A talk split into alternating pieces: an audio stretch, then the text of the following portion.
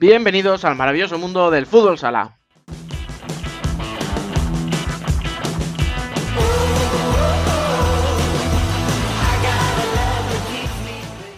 Cogimos una semana de vacaciones y ya veis la que se ha liado en apenas 14 días. Primero, para que no tengamos a Rubén con nosotros y tengáis que aguantar mi voz más tiempo de lo habitual, pero sobre todo porque tanto en masculino como en femenino hay mucho que contar. Si en el masculino tuvimos tres jornadas de primera división que han dado un vuelco a la clasificación desde la última vez que comparecíamos en este podcast, en el femenino ya conocemos a las ocho clasificadas para la fase final de la Copa de la Reina.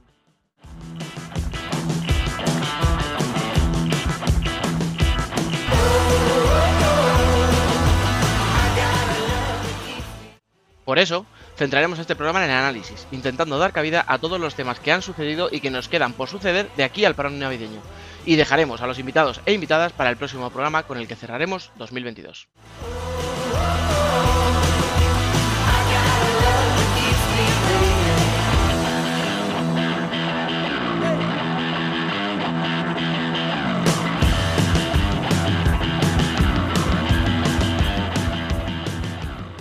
Arrancamos como siempre recordándoos que podéis seguir conectados toda la semana a la actualidad del mundo del fútbol sala en nuestras redes sociales, en nuestra página web fusalcorner.es y conversar en el mejor chat de fútbol sala en español en nuestro canal de Telegram.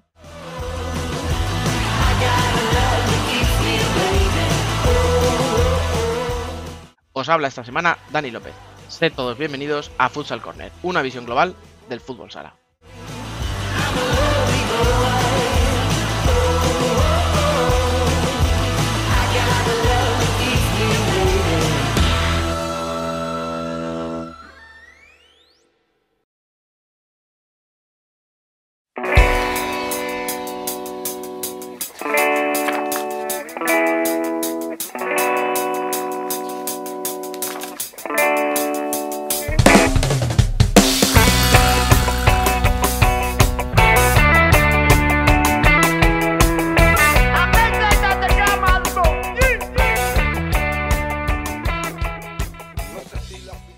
Dado que se han producido, como decíamos en la introducción, tres jornadas desde la última vez que nos escuchasteis, en lugar de resultados vamos a hacer un resumen de lo más importante. Y esto pasa porque Parsa, Palma, Jimpi y Jaén ya están clasificados matemáticamente para la Copa de España.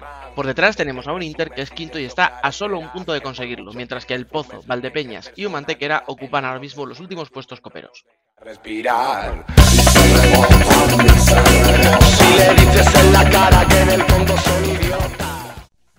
Abajo, la noticia más destacada son las dos victorias consecutivas de un Rivera que sale del descenso hasta ocupar la undécima plaza, quedando en las dos últimas posiciones Sota y Betis, los de Bruno García tras cosechar apenas dos puntos en los últimos cinco partidos.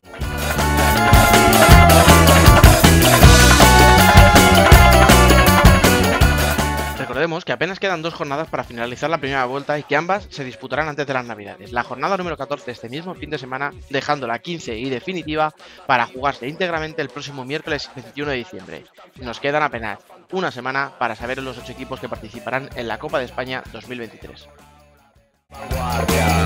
Ridículo monarca en tu trono de paja, gobernando orgulloso. Por último, en estos días se hizo oficial la sede de la Supercopa de España, Alcira.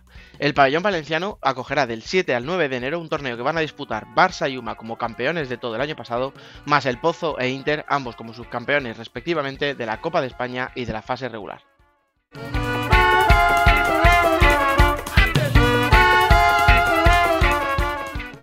Por su parte, en el fútbol sala femenino lo más destacado fue la disputa de la Copa de la Reina que vivió su última eliminatoria antes de la fase final. Marín, Alcorcón, Roldán, Torreblanca, Futsi, Burela, Móstoles y Tel Deportivo conforman el espectacular cartel de un torneo que no se jugará hasta el último fin de semana de abril.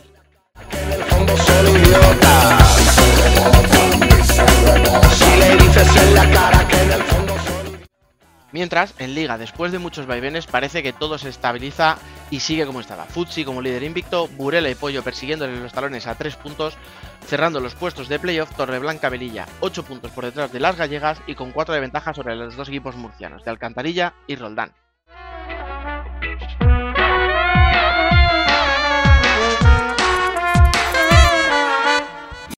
Por abajo, la gran novedad fue el aplazamiento del Sala Zaragoza Leganés por culpa de las nevadas que impidieron que las pepineras llegasen a tiempo al siglo XXI, y que permitirá a una o a ambas, en caso de empate, alejarse un poco más del descenso que siguen ocupando una semana más Majadahonda, Telde y Elche.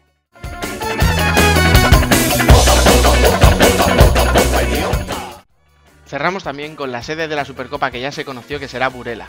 Este torneo se disputará a finales de enero donde las Laranzas, como campeonas de Copa, se enfrentarán a Futsi como campeón de Liga y las otras dos participantes en los últimos playoffs, STV Roldán y Torreblanca Melilla.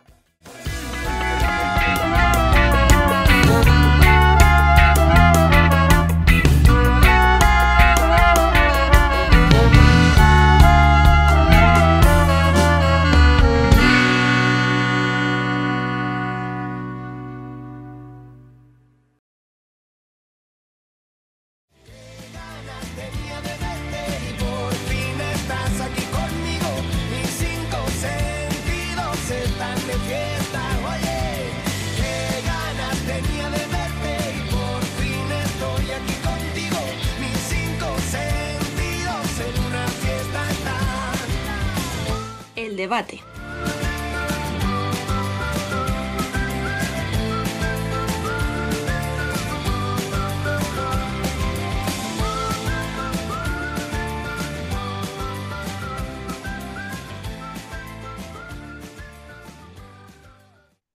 Y arrancamos ya nuestro debate número 14 de la cuarta temporada. Bielizque, compañero, ¿qué pasa? Muy buenas.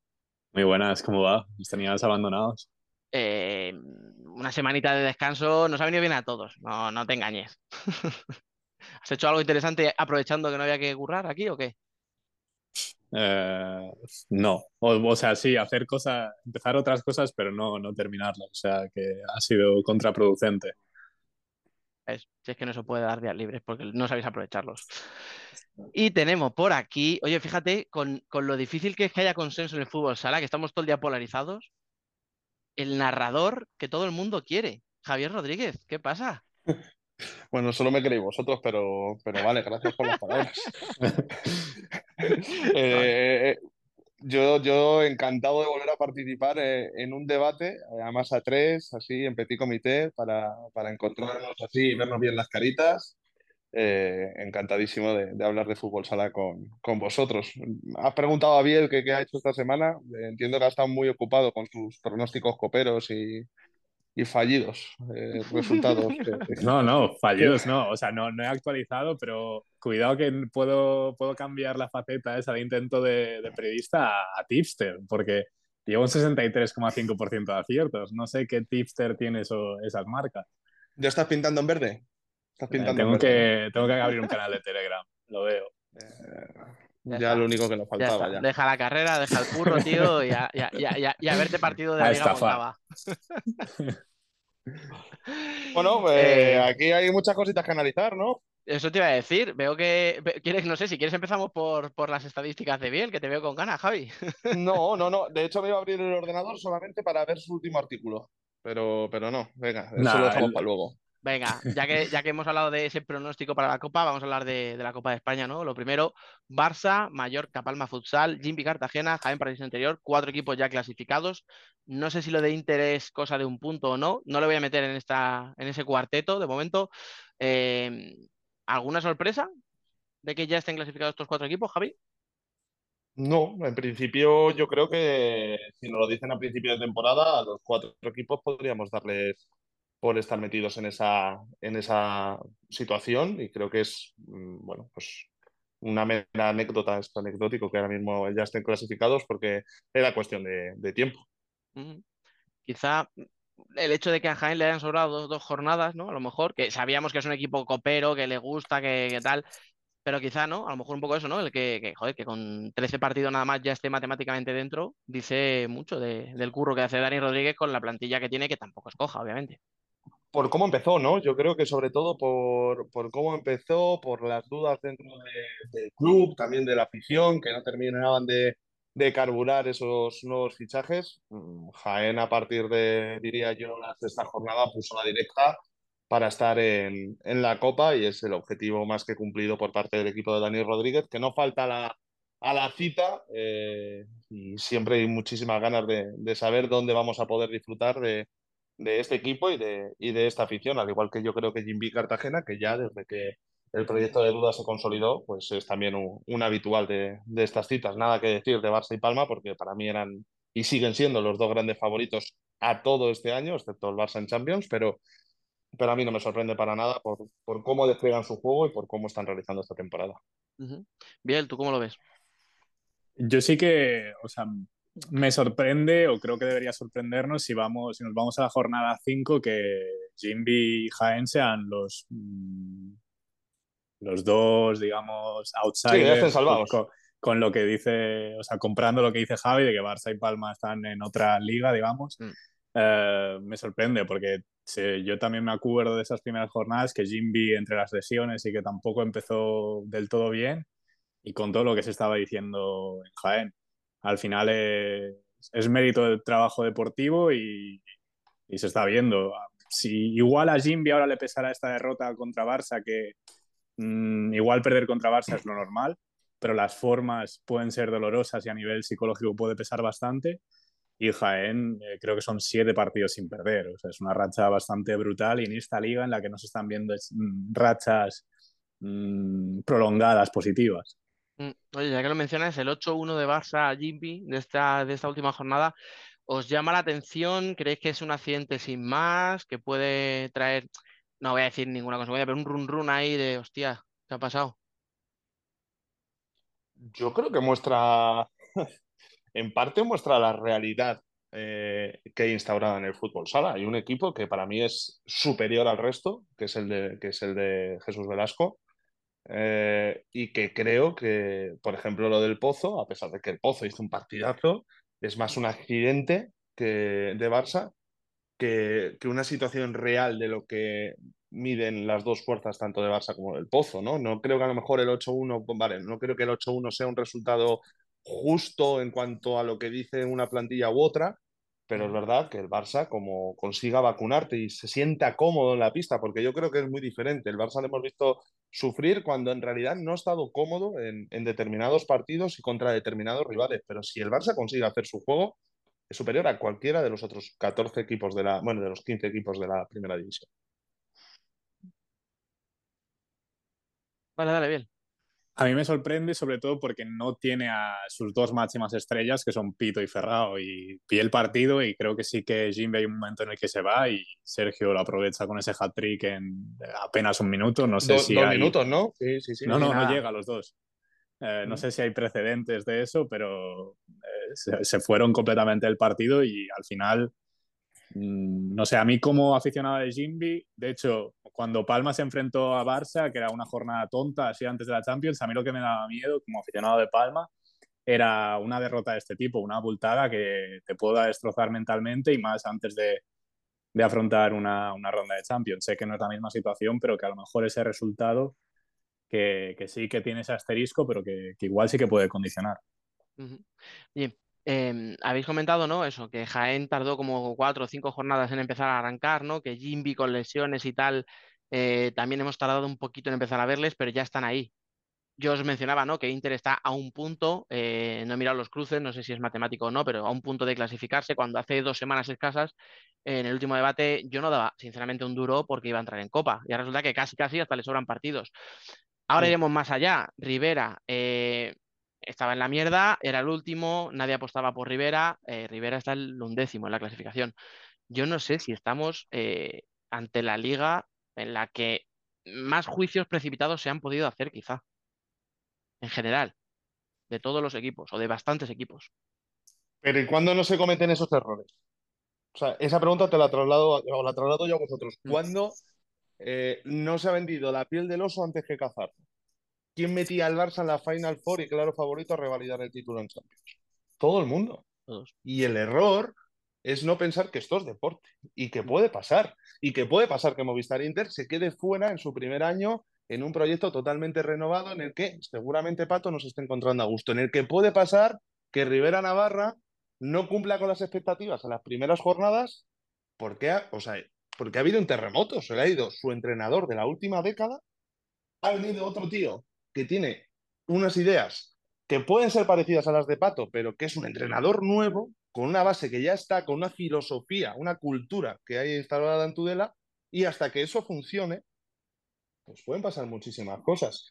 Eh, pero eso es culpa nuestra, de la gente que, que tenemos eh, horas de vuelo en esto del fútbol sola y que nos precipitamos muchísimas veces en dar una opinión, en dar una información, en decir determinadas cosas que creo que luego se retratan con diferentes, diferentes momentos de la temporada.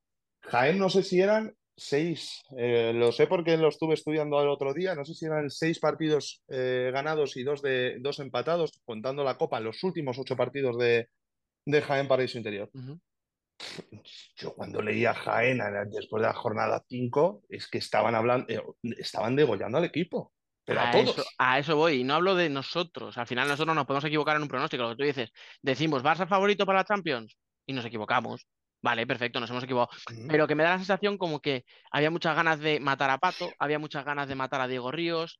En Jaén había demasiada ansia dentro de la propia afición.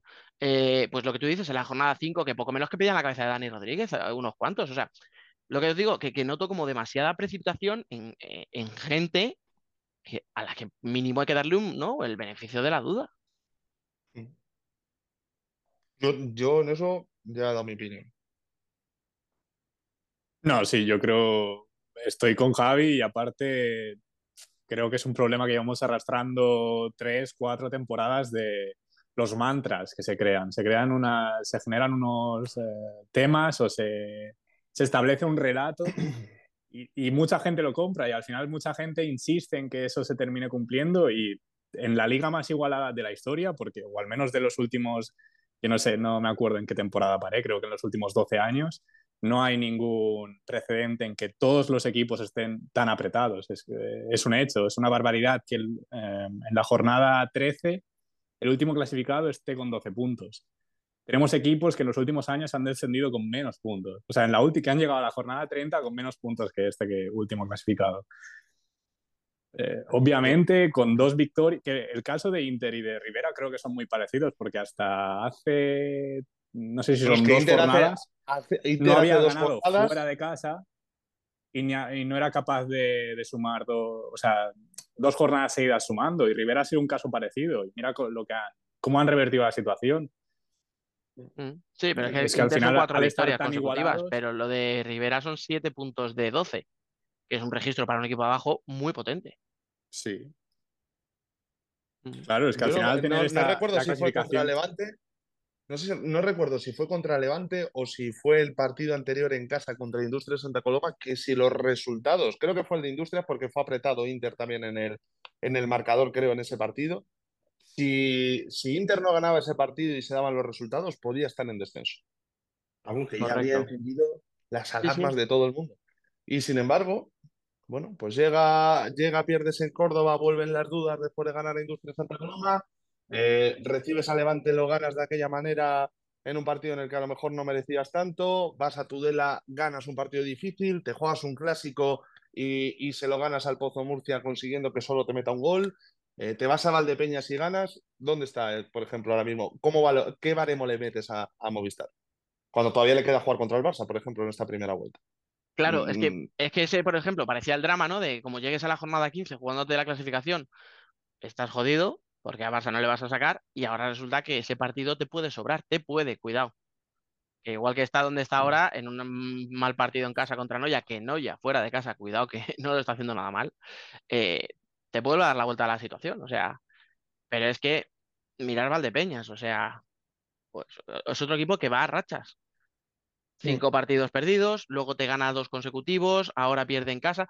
Y por ejemplo, de Valdepeñas, a mí lo que me sorprende es que haya perdido esa fiabilidad en el Virgen de la Cabeza, ¿no? Que, que decíamos, hostia, que, es, que aquello era como una pequeña bombonera, ¿no? Un pabellón ahí que apretaba mucho, tal. Y yo no sé si es que se ha perdido la magia, si es que ya la afición no aprieta como antes. No lo sé, ¿eh? no lo sé. O sea, no, no, no estoy en el ambiente, en el día a día de allí, pero me sorprende, por ejemplo, que un equipo así haya dejado de tener esa fuerza en casa. Nada que decir, ¿no? No, Venga, o sea, sí. la situación de Valdepeñas Mm. también es. mm, eh, no, o sea, no extraordinaria, pero es algo que se podía intuir. Sabemos cómo está confeccionada esa plantilla y que cuando. O sea, estoy cansado de repetirlo. Es que parece que solo digo lo mismo de Valdepeñas.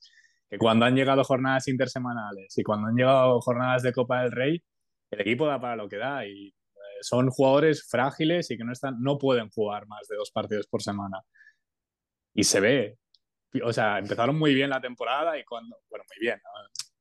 Eh, igual los dos, tres primeros partidos, pero cuando se empieza a exigir ese eh, extra mm, de más de un partido por semana, se, se ven las bajas y han- se han visto las, las- las lesiones y la competitividad del equipo. O sea, y también se han dicho barbaridades de, de Valdepeña. Se ha abrido la cabeza de David Ramos. ¿Qué sería Valdepeña sin David Ramos?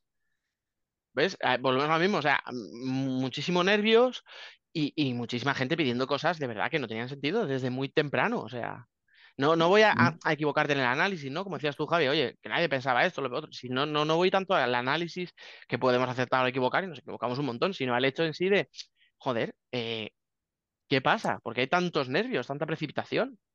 Pero bueno, Yo creo que es por el hecho Joder, de no pues- estar acostumbrados a una clasificación de este tipo, de, de que antes a lo mejor sabías quiénes eran los siete clasificados para Copa y a lo mejor se podía meter un extra. Y esta, esta temporada estás viendo que, que igual con eso no te vale. Esta temporada ves que, que igual, si se dan los resultados, eh, Rivera Navarra todavía se mete en copa. Sí. es maravilloso, ¿eh? Es impos- que es imposible, pero, o sea, es prácticamente imposible, pero, pero que A, podría a pasar. con los números eh, eh, hay posibilidades, pero sí, siendo no honestos, si, no sé si bien le va a dar un 0,5% de posibilidades, pero, pero que podría pasar.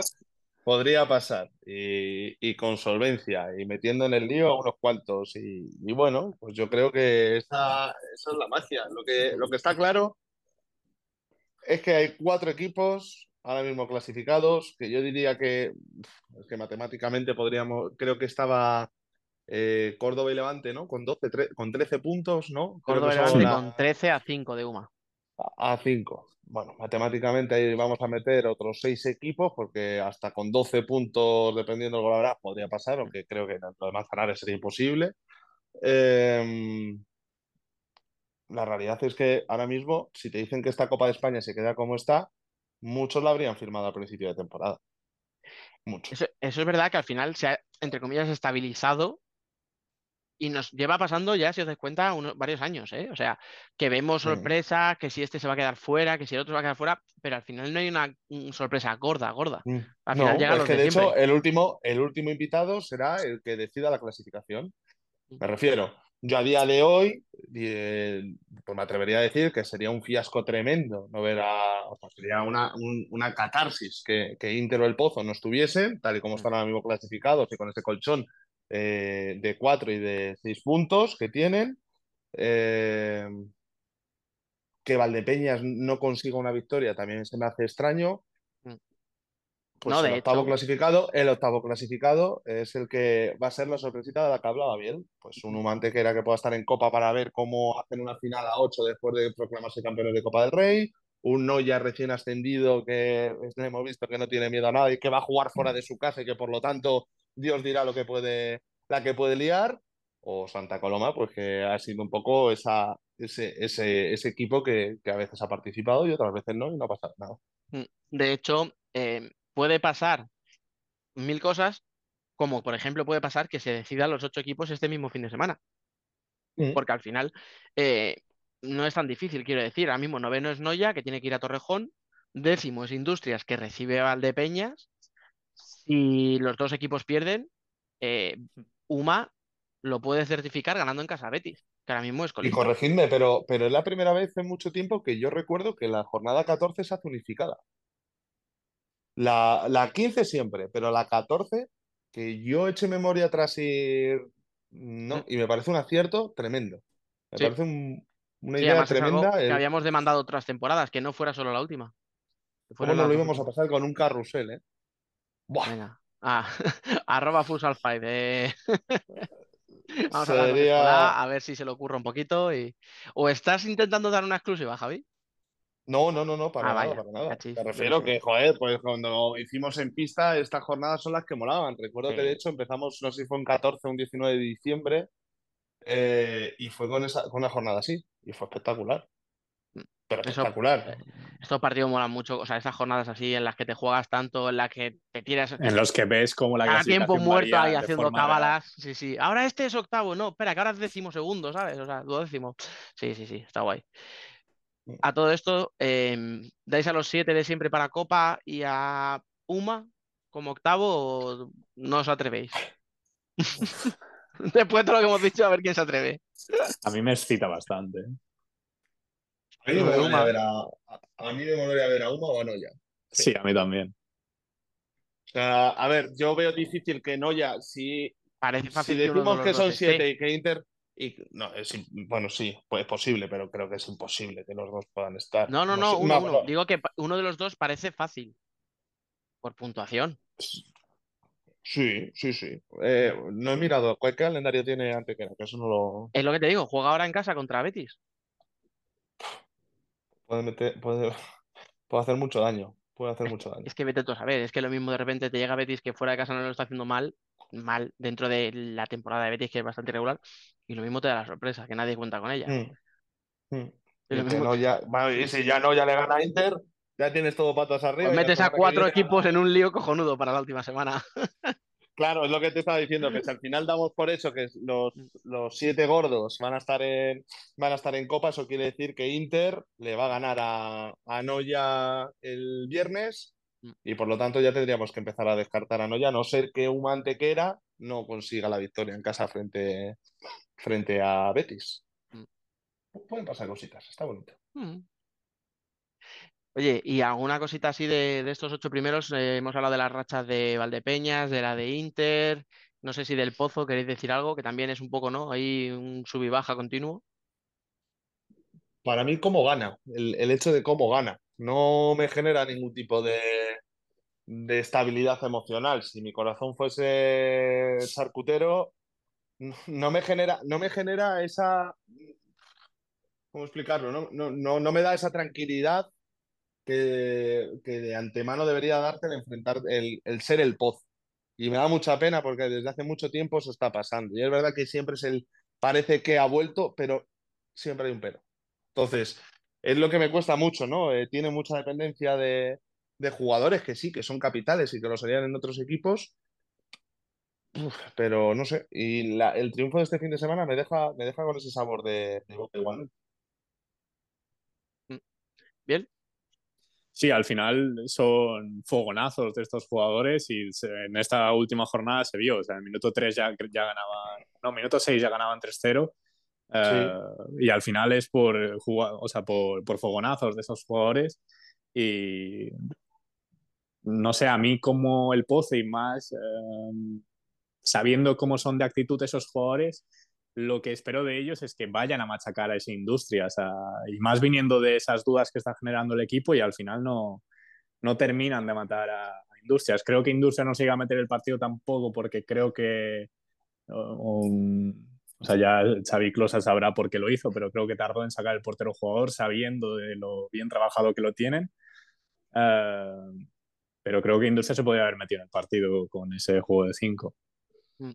Todas formas, eh, esto que habláis a mí me, produce una sensación rara, que una plantilla con jugadores tan experimentados como el Pozo, fijaros que desde la jornada 6, porque lo he buscado porque tenía esa sensación, desde la jornada 6 que ganó en, en Jaén, además un partido que fue el lunes, un partido muy bronco, que tampoco jugó muy bien el Pozo, pero bueno, sacó los puntos del Olivarena, que es muy difícil. Desde entonces son seis partidos consecutivos en los que los tres de fuera los pierde, los tres de casa los gana. No, yo no sé si eso justifica algo, explica algo el, el que sea tan, lo que os decía, ¿no? Tan irregular, el hecho de que fuera de casa no sea capaz de sumar los puntos ya no solo con Inter o con Cartagena, es que también perdió en, en Sevilla contra el Betis. Entonces, no, no sé, no sé. ¿Qué puede estar pasando ahí? Bueno, Difícil explicación. ¿verdad? Bueno, oye, vamos a salir un poquito de, la parte bonita, ¿no? De la lucha por la Copa, vamos a bajar, lo mencionábamos antes, ¿no? Rivera, dos victorias consecutivas, sale de la, de la zona de descenso, en la que tenemos ahora mismo a Betis, que nadie vea, entenderme, nadie, había hablado y ni había apostado por ellos para estar ahí abajo, pero ya veníamos barruntándolo las últimas semanas, ¿no? Que, no terminaba de, de despegar el proyecto, que ya el año pasado se metió en jaleo y si no es por, por los chavales y, y tal, eh, vamos a ver dónde hubiera acabado Betis y de momento está colista. Empatado a puntos con, con Sota, es verdad, empatado a puntos con Manzanares, que está fuera del descenso, y solo un punto menos que Levante y Córdoba. Pero no sé si os sorprende la, la situación de Betis. Hombre, evidentemente yo creo que por plantilla, al final es un análisis que podemos hacer de muchos equipos, pero es verdad que Betis por plantilla no, no, no debería estar ahí abajo. O sea, creo que al final hay jugadores que, que se mezcla esa juventud con la veteranía, que podrían, podrían sacar cosas, pero creo que no se le está sacando un rendimiento óptimo al, al equipo de, de varias maneras. Yo creo que hay fases en las que el Betis eh, es bastante inferior a sus rivales y cuando se ha encontrado con equipos que, que han sabido cómo maniatarla a tiempo, le han, le han hecho mucho daño. Sin embargo, luego le hemos visto grandes actuaciones, ¿no? Como el partido contra, contra el Pozo o, similares en los que, bueno, pues eh, ha conseguido, ha conseguido dar ese do de pecho, pero no sabría decirte, peligroso es que pasen jornadas y no consigas salir de ahí y que los de arriba vayan sumando, porque ahora yo creo que ahora ya sí esa parte se tiene que empezar a, a romper y, y pueden pasar cosas. Eh, dos victorias te cogen un colchón de seis puntos, que a partir de la segunda vuelta ya son, ya son prácticamente o, o, o se piensan que son eh, difíciles de alcanzar. Mismo, o sea, sí, sí. Y ahí es donde se empiezan a jugar los nervios. Yo creo que hasta la jornada 15 to toda situación puede ser anecdótica, pero luego llegan los problemas.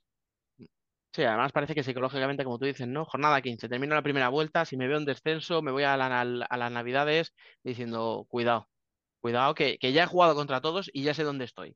Que aquí ya no vale, no, es que llevo una racha de tres o cuatro partidos contra los de arriba, no, no, ya he jugado con todos y mira dónde estoy. De hecho, es que lo curioso es que de las tres victorias de, de Betis este año, decías tú, una es el Pozo, la otra, otra fue contra Inter. O sea, de esas tres victorias. Es que el problema lo está teniendo con los equipos de su liga. Y la otra Cartagena. La... Mira, no me acordaba. En la primera jornada. Es verdad, sí, sí. Entonces, luego, es verdad que tiene un problema en la portería, por ejemplo. O sea, se le lesionó Nico. Carpiak eh, no estuvo muy acertado los dos partidos que jugó hasta que se lesiona. Viene el chico del filial, que, ojo, casi, casi está siendo el mejor de los tres. Pero claro, cuando ya en 13 partidos tienes que jugar con tres, o sea, con tres porteros distintos, cuando atrás no terminas de encontrar a tu cierre titular, porque a veces es Piqueras, a veces juega con Charlie, pero no termina de, apostar por uno Bruno. Y luego, pues yo qué sé, es que arriba parece, como decías tú, Javi, que por nombres debería tener más pegada, pero no, no tampoco termina de, de romper los partidos cuando puede. Entonces, la situación es complicada. A ver, yo creo que también hay que ver los últimos partidos de Betis. O sea, eh, sus últimos, o sea, los últimos cinco ha empatado dos y ha perdido tres. Los dos empates son contra Valdepeñas y contra Noya, que al final, si miramos la clasificación, igual es, o esperaríamos que, no, que Betis estuviera más cerca de estos dos equipos. Y sus últimas tres derrotas son, son contra tres equipos que vienen eh, en racha o que, se, o que no son de su liga. 6-3 contra Barça, que es... Eh, no fue, o sea, el marcador creo que no hace justicia al partido y creo que hasta el minuto 30 y largos no, eh, Barça no, no saca una ventaja. Bueno, hasta el 31 se adelanta por primera vez Barça en ese partido. Mm, fue Luego, otro partido como te decías ahora, eh, un partido que Barça rompe de repente en un sí. momento con, con tres chispazos. Sí. Luego 0-6 contra Jaén, que eso sí que fue un batacazo tremendo y no, no le encuentro explicación ni justificación posible. Y el otro día contra Palma aquí en Somos, eh, yo creo que era el partido típico tonto de Palma que, que pierdes y al final no, no fue así, al descanso iban 0-0 y de hecho Betis llega a empatar el partido 1-1, no sé en qué minuto era, pero en el 30, en el 30 iban 1-1, o sea que no, no creo que realmente estén tan lejos o, o que esa sea la posición que, que merecen, pero es lo que hablábamos antes, en una liga tan igualada en lo que una victoria te, te cambia igual cinco posiciones, eh, es lo que tiene. Tienes que, yo creo que lo más importante para estos equipos es la, la- esa fortaleza mental de saber que la posición ahora no, no dicta nada y seguir, claro. y, y seguir trabajando. Y está claro que ahora mismo los dos equipos que están abajo, ahora mismo los dos equipos que están pintados de rojo en ese puesto de descenso, eh, los dirige Imanol Arregui a uno, eh, Bruno García al otro, que creo que saben lidiar con tres millones de situaciones eh, emocionales, personales, deportivas. al final pueden pasar muchas cosas. Y es muy precipitado en una plantilla en la que hay mucho talento joven, en la que yo creo mucho en, en jugadores como, como Eric Pérez o, o, bueno, Lim puede darte esa, esa veteranía al llegar momentos importantes de la temporada. Tendremos que, que confiar en que el Betis intentará dar todo de sí para, para, sacar de, para salir de esta situación. Mm, Más allá de eso, ahora ponte a analizar a quién van a meter en el lío, pero como digo, jornada 13 eh, queda una barbaridad y es muy precipitado el, el sacar ninguna conclusión. Mm, Por cómo está todo, ¿eh? Me refiero, Sí, sí, por sí, cómo está todo, ¿eh? Por, por, por ver la clasificación, que hoy está Betis, pero mañana gana, o sea, gana el viernes a la una y estará en decimotercer lugar, o sea, en decimosegundo lugar. eh, Yo qué sé, pueden pasar Sí, muchas sí. cosas. Tienes el ejemplo, por ejemplo, decíamos Rivera, eh, con todo lo que se ha dicho, tenemos el ejemplo a la inversa Manzanares. Y es otro Mm. entrenador que, que se las sabe todas. O sea, Juan Lu ha estado ahí, ahí, ha peleado y, y nadie duda de él. Pero de repente te engancha una racha mala de cuatro derrotas en cinco partidos y te ves empatado a puntos con el descenso, cuando pensábamos más o menos que este año Manzanares no iba a sufrir a lo mejor tanto. Pero sin embargo, lo que os digo, una racha un poquito, bueno, un poquito no, bastante mala. Y hostias, te ves abajo cuando no te lo esperabas. Desde luego, desde luego. Y, y también, pues, eh, Manzanares con, con problemas eh, de fútbol sala, pero sobre todo con problemas en los que tú te das cuenta que, que es un equipo que mm, no, no esperábamos que en casa eh, fuese a dejar escapar tantos puntos, ¿no? Por cómo, cómo se les vio en segunda división, por la fortaleza de su pabellón, por las características. Y sin embargo, eh, los dos, eh, o sea, los últimos partidos, eh, llega Rivera y te gana, no te empata, eh, te llega Valdepeñas y te gana, joder, que es lo que sorprende de, de- de equipos que tendrían que ser fortines y que creo que es parte de esa igualdad que hemos visto en esta competición. Manzanares me está sorprendiendo muchísimo el hecho de que en casa no haya sido tan potente como, como me lo esperaba. Como fue el año solo- pasado, por ejemplo. Sí, de hecho, yo este año eh, le recuerdo la victoria sobre Inter en casa y poco más. No, no... Y empate con Palma en la primera jornada. Claro, pero ahora ¿Pero aquello, victorias? aquello suena No, a no, prehistoria victoria ya. sí, sí. O sea, victorias es que yo solo Victoria solo recuerdo la de dos. en casa. Sí, Pues entonces me falta una, porque sí recuerdo la de Inter, pero no recuerdo la otra. contra Shota en la jornada 3. Pues ya está. Pero bueno. Bueno. La vida. Chicos, hemos analizado un poquito la clasificación. Llevábamos dos semanas sin aparecer por aquí. Había tres partidos, o sea, tres jornadas. Eran muchos partidos, no nos íbamos a poner partido por partido. Era darle un repasito general ¿no? a la situación de la liga y a lo que nos viene, porque recordemos que este fin de semana hay liga, que se juega entre semana, las dos, como habéis dicho, con horario unificado. Pueden ser locura absoluta. Así que, oye, pues vamos a disfrutarlo ¿no? antes de, de las fiestas, que, que siempre apetece. Javi, Muchísimas gracias por pasarte, ya sabes, cuando quieras. No, no, a mí esto me sirve para que me invitéis a la cena de Navidad de Futsal Corner, ¿eh? No te O preocupes. sea, ya, eh, ya te, ya, ya te pasaré la dirección para que me llegue la... te, te- te llegarás, te llegarás. Tú, tú espérate sentado, cesta, ¿vale? lo, lo que tú quieras, o la cesta, ¿vale? No, Pero- este, este año hemos tenido un problema logístico y Cesta no va a llegar.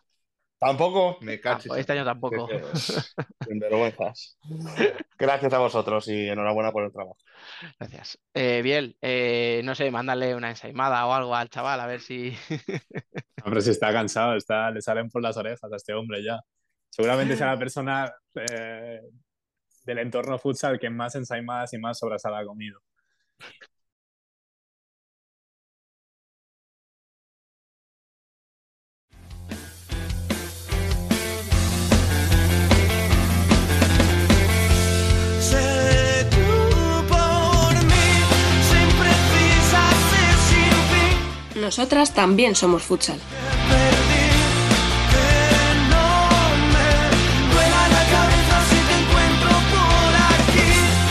Mi imperio, mi país.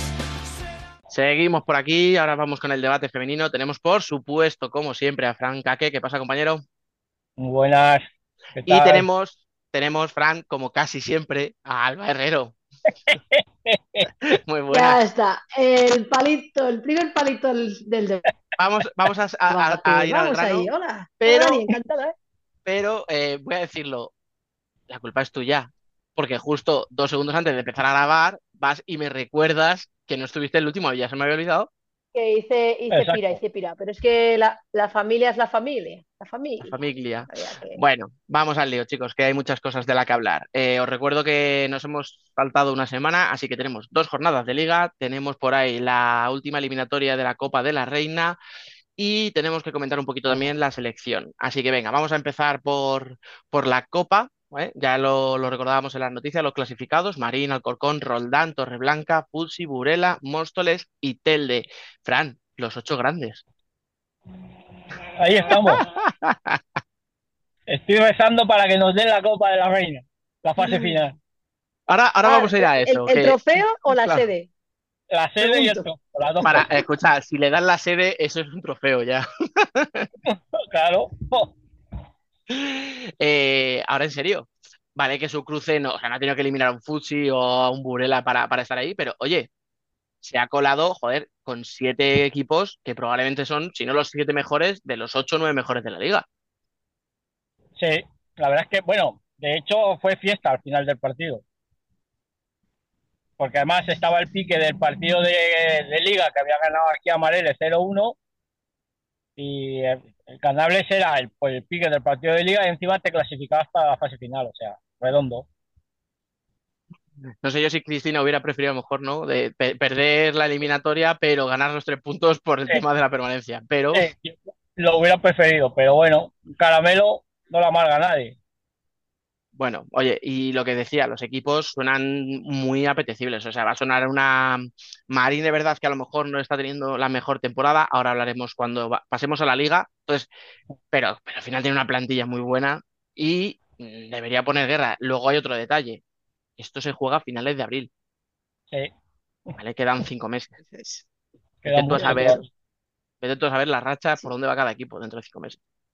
Pero bueno, eh, Alba, tú de estos partidos de la Copa, de la eliminatoria, ¿qué, qué te destacas? Pues que Burela sufrió mucho. Ya lo sabíamos que iba a sufrir, eh, porque al final tenía que ir hasta Alcantarilla, mm, pero fue una pena no poder ver el partido por problemas técnicos. ¿Quieres decir Pero tu bueno, problema con el de siempre o...? No, no, fueron problemas técnicos. No, no, no, no, no, fueron problemas técnicos. Yo estaba. yo ya, ya, era porque que es, es que me apetecía dártela. ya, Otro palito, otro palito, ya van Venga, dos, ¿eh? el último, el último, te lo prometo. Sigue, sigue. No, pero sí que es cierto que era un partido muy apetecible de ver, que sufrió para pasar y, y comentar que Futsi también sufrió al principio, ¿eh? No, al final el resultado fue más, a- más, más, em, eh, más visible. Contundente, sí. Contun- Pasó. Gracias, Dani.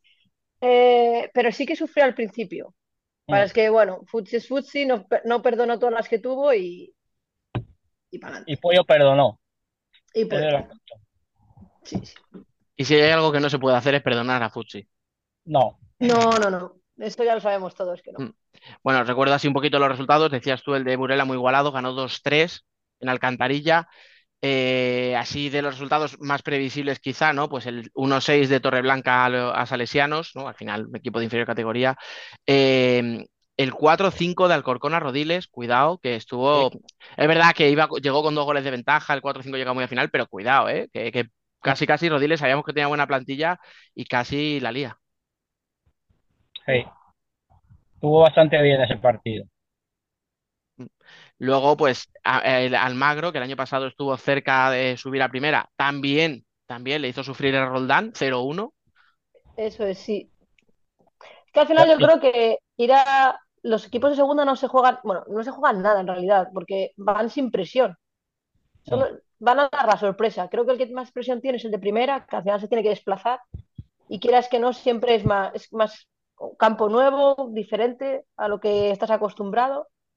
Y Mm. igual esa presión sí que ha hecho que Alcorcón y, y, y. Roldán sí que su- acabasen sufriendo, ¿eh? Para pasar esa final a 8. Mm, A ver, es que hemos dicho que el cartel es espectacular, pero, pero claro, o sea, 0-1, 4-5, Marín, eh, fíjate, por cómo iba Marín este año, yo pensaba que podía ser la sorpresa negativa, que ganó 6-3 en, en Torcal, Mm. sobre todo porque Torcal había mantenido el bloque del año pasado. Eh, no sé si hay algún otro resultado así que os llamara la atención. No hemos comentado el último, el Orense 2, Móstoles 5. A mí ese me sorprendió un poco. El de el Orense Móstoles. Pero claro, es que viendo luego el, el partido es que Móstoles lo metió todo. Bueno, tiene, tiene Alicia eh, on fire. Yo creo que al final Monstruos estaba le, le pasó lo mismo, no, le pasó lo que otras veces no le pasa en Liga, que se desconecta, perdón. O sea, hizo un partido muy serio, las que tuvo las metió y Ourense no está en su mejor momento, ni en Liga ni en Copa. No. Entonces, Orense, eh, es que yo que todavía no sabemos si es carne o pescado. O sea, No, eh, y, y en ese sentido es un poco como Móstoles, ¿eh? O sea, sí, sí, sí, sí, totalmente. son dos Pero equipos que Móstoles, te pueden salir muy bien, muy mal, con estilos muy distintos, ¿eh? O sea, no hablo del estilo de juego. no, no, no tiene nada que ver. A, a- a- a Claro, eso, a que te pueden dar la sorpresa negativa o positiva en cualquier partido. Sí. sí. Lo que pasa es que yo sí que veo en Móstoles que, que es por momentos de desconcentración, de que se les va y, y se van del partido, y, y en Ourense no estoy viendo eso. No, veo que no, no, no sé, no les veo con un juego más fluido, no sé. Sean, son mis sensaciones, ¿eh? No a ver, a veces tiene, el- tiene momentos del partido que, que si no le entra la pelota, ya como que empiezan las prisas. Si no les entra eh, el balón o si no llega la primera clara, entonces les entran las prisas. Y ahí es donde, claro, esta semana no, porque ya tenía enfrente a Majadahonda, pero claro, la semana que vino aquí, a nosotros nos salió el partido del año. Venga, que os veo con ganas de pasar a la liga, va. Es verdad que ahora mismo la Que copa ya suena muy Fran lejano. quiere hablar del Telde, Fran quiere Claro. hablar del Telde. No, verdad No, que al final la copa suena muy lejano porque hace ya una semana para nosotros que jugaron los partidos y quedaban, como decíamos, casi cinco meses. Que por cierto, suponemos que será viernes 28 los cuartos de final, sábado 29 las semis, domingo 30 la final. Pero esto es especular, no sabemos sede, no sé, sabemos si será una sede neutral, alguno de los ocho equipos la pedirá. Vamos a ver. Dani, tú vete comprando los billetes y con nuestra suerte fijo que no se celebra o es en otro sede o Sí, sí, sí, somos muy dados.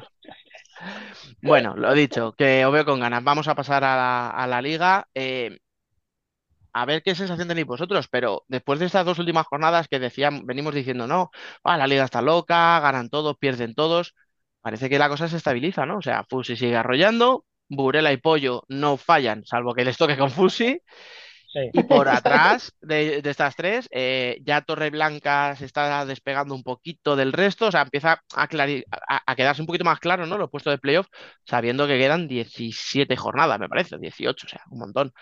Venga, por partes. Queda, mucho, pero yo creo que los tres primeros se están poniendo ya demasiada distancia.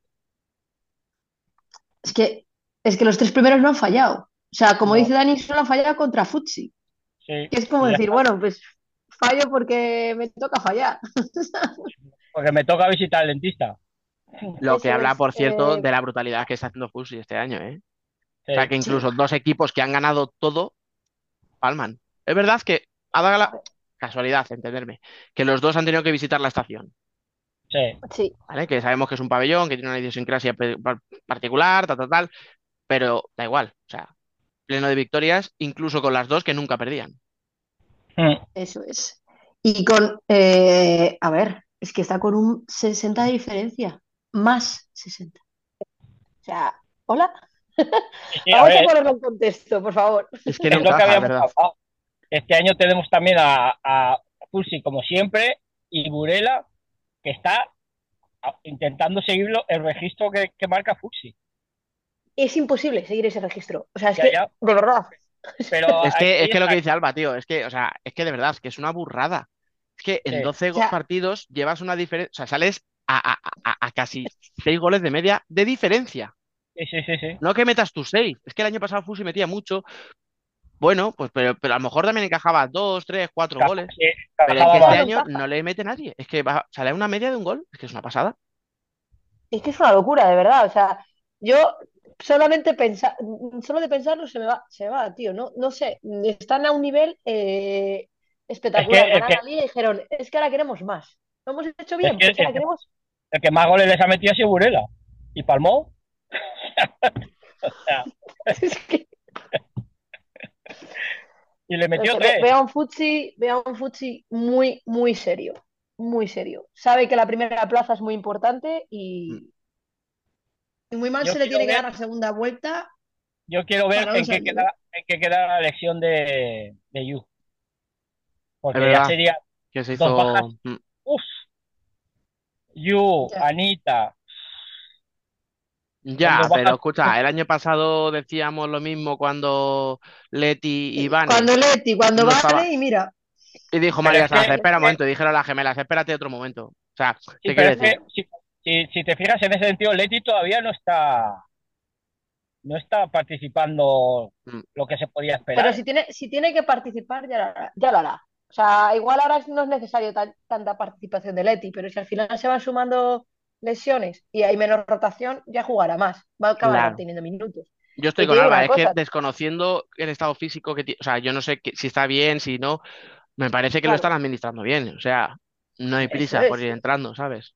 No, si que además, además además- no es una quinceañera, además, ¿sabes? Que tiene que cuidarse. Claro, es- eso iba a decir yo. Y aparte, una cosa que está haciendo bien Andrés Sanz, que le costaba hacerlo barbaridad, es que cuando ya el partido se ha ido de tres o cuatro, está metiendo a chillillas a jugar. El, el partido anterior, en el partido de, anterior de Liga fue. Sí. El último Es- Alcorcón, eh, No, No, el el Alcorcón anterior. no, anterior fue contra el Contra Elche. Juven- Elche, Contra Elche. Debutaron dos, si no me equivoco, Sí. dos o tres del filial. eh, Porque sí, sí, está metiendo, está metiendo a gente. ¿Qué es lo que tiene? Eso es, ¿qué es lo que tiene que hacer?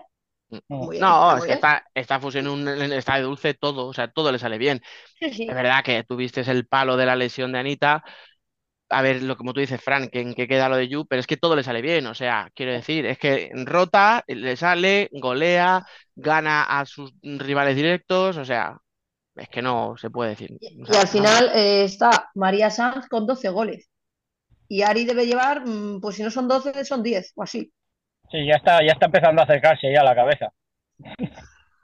Que tiene mucho gol, Futsi. el- claro, la historia es que no tiene a una. Es que tienes, decías tú, los 12 de María, pero tienes a, con- a Irene con 11, es que tienes a Ari con 9, a Becha, Sí, que Becha parece una jugadora de rotación, una jugadora más Sí. así, normal. Oji- ojito, ojito con Becha, que cada vez que está en el campo, eh, creo que hay un plus en defensa, en intensidad. ¿eh? claro, es que es- es- a ver, Y luego, Espectacular. y luego arriba desahoga muchísimo. Sí, sí, sí. Es como, el- es como el, co- el coche escoba, está en todas partes del campo. y todavía, y todavía falta por ponerse a meter goles la de siempre. O sea, ten cuenta que falta la de siempre.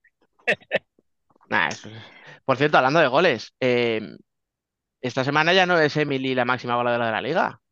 ¿no? A Cuidado. Días. Ovía. Cuidado con Vía. Sí. A Pero- ver, aquí, aquí el sábado ella y Amaniña dieron una masterclass de cómo jugar andando. O sea, pero es que tampoco a veces no hace falta correr. ¿Cómo alabar a un equipo dándole un palo a otro? no, no, no, no, no, a mí me encantó porque yo era la grada diciéndolo. Fijaos en esta, en la Amaniña. Corre lo justito para marcar a Anita Ontiveros. Joder, Fran, macho, toca el experto, ¿eh? El experto. Fijaros en Amandiña, anda, que el cabrón se la juega. No, en el Que está empezando esta chica que, la he descubierto yo. Estoy descubriendo a esta chica, sí, sí. Fíjate en esta no, chica no, que es nueva, ¿sabes? Había gente en la grada que decía, pero si no corre, presionabla, que no corre, que no se mueve. Sí, Digo, ya, ya, ya. ve- vete, vete a Ve- Vete a presionarla. por ella, sí. Vete a presionarla. Y de la que vas a presionar, te hace un regate, te hace un pase Ya y te quedas sí. con la cara ahí. Eso, claro, me decía, joder, pero si juega andando, yo, sí, juega andando, pero mira, Porque puede. mueve al equipo aquí, ahora dice que estaba aquí, ahora manda el balón allí. Bueno, oye, seguimos mirando un poquito hacia, hacia abajo. Lo que, lo Ya. comentábamos un poco antes. Marín, cuarta derrota consecutiva. Para mí hay dos de esas cuatro eh, un poquito más llamativas, 7-2 contra Móstoles, no porque no puedas perder, sino por, por la goleada y la sobre goleada. todo el 0-2 con Amarele del otro día. Eh, ¿qué le pasa, Marín? Lleva 0 puntos de 12, ¿eh? O sea, Mm. se ha metido en una espiral Sí, complicada. Muy se ha metido en complicada. una dinámica bastante, bastante complicada. Eh, estoy viendo la primera parte, solo pude ver la primera parte contra el eh, Alcantarilla, y la verdad es que defensivamente no están, no están bien. No, O sea, estaban cometiendo bastantes errores en defensa, pero además, como, no sé, los vi como muy no seguir, muy, muy básicos. No, no, no sé, defensivamente no están bien y las que tienen arriba no las están metiendo. Entonces, al final, sale que Hmm. Móstoles te meta 7. sí. Es que aparte, 0-2 contra Marele y... aparte ha pasado de, de la seguridad defensiva que tenía la temporada pasada a la inseguridad que tiene esta temporada. Es que ese es el problema. Sí, sí, sí. Que cuando si lo están dudando un montón en defensa y Cambio de tienen entrenador, errores, eso, quizá. pues muy tontos. Eh, de yo creo de que identidad. el cambio de entrenador, jugadoras que juegan a otra cosa, que no vienen, que vienen de otro equipo, que juega otra cosa distinta, Sí. pues Al final son muchas piezas a los que, las que hay que unir y creo que no las están acabando de unir bien. Y el problema es que están entrando en eso, en una dinámica que cada Sí. vez tienen más presión por ganar, más ansia de ganar, eh, de ir arriba y se están descuidando de la parte defensiva. Al menos es Es la que impresión que a mí me, a mí me dio el otro día. a mí también, sí. Es que además Alcantarilla, si ves los goles, dices, son goles que dice que no son nada extraordinario. Entonces, No, es, no, no, no. es eso, que eh, eh, les está faltando la contundencia que tenía la temporada pasada atrás.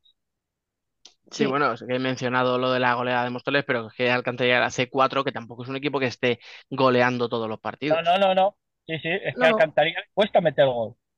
Mm. Pero, claro, aprovecha las que tiene y si encima le das facilidades, o sea, no, mancas no son. Cualquiera, cualquiera diría que cuesta meter gol cuando tiene a Marta de los Riscos con 14 goles, también te lo digo, ¿eh? Me es la Escucha, única. Es que, claro, es que es más de un tercio, o sea, es más de un tercio de los goles, ¿eh? Es que lleva 37 el claro. equipo. No marca solo ella. Es que Marca lleva muchos goles de su equipo. Que No por hay cierto, como me alegro de verla ahí otra vez, ¿eh? Después de que el año Sí. pasado se nos Sí, fuera un poco sí, ahí sí. hacia abajo, volver a primera y tenerla me parece que es espectacular. Y creo que en algún momento Claudia Pons, ya la dejo ahí, la cuñita. El problema es que con todo lo que hay arriba, Ah, eso sí, es verdad. Yo me alegro de otra, de otra jugadora que también estaba, en- que, la- que estaba jugando el otro Espera, día. espera, espera, espera, espera. ¿Y que entró en la convocatoria de la selección? ¿No? Ah, vale, No. vale, Pero vale. es de la, es de la Alcantarilla y es Ana Romero, sí. Vale, que, sí, que está volviendo poquito a Poco a poco poco. después de la lesión y siempre es, es gusto verla ahí, ¿eh? La portería. vale, vale. Yo pensaba que hablabas de Meji. Digo, ¿te estás No, adelantando? bueno, ta- también, perdón, perdón. No, ya sabes que yo me fijo en la portera. La culpa es mía, que no la había visto venir, no sé por qué. Claro, claro. Yo creía que iba a hablar de otra portera, o sea que fíjate. A todo esto, Alcantarilla Vale. muy bien, ¿vale? Eh, ahora mismo es el, vamos, no sé si llamarla la primera de las mortales, o sea, quitando el top sí, 4, sí. quien le Es la sigue el ritmo es Alcantarilla y Roldán. Primer- o sea, va por delante de Alcantarilla porque ha metido más y ha encajado menos. Mm. Pero sí, sí. De hecho, el Roldán es, otra- es otra cosa que también está. Pero claro, es que también ha tenido, ha tenido un par, dos partidos, pero Roldán también le está, está fallando un poquito atrás. Sí, sí, le falta un poco de seguridad. También es verdad que ha tenido lesiones, bajas. o sea, Sí, por eso te digo, entre bajas lesiones y contratiempos, eh, pero le va a costar eh, meterse entre los cuatro primeros. Estando a ver, Torreblanca y Alcantarilla, ese cuarto puesto va a estar muy, muy, muy disputado.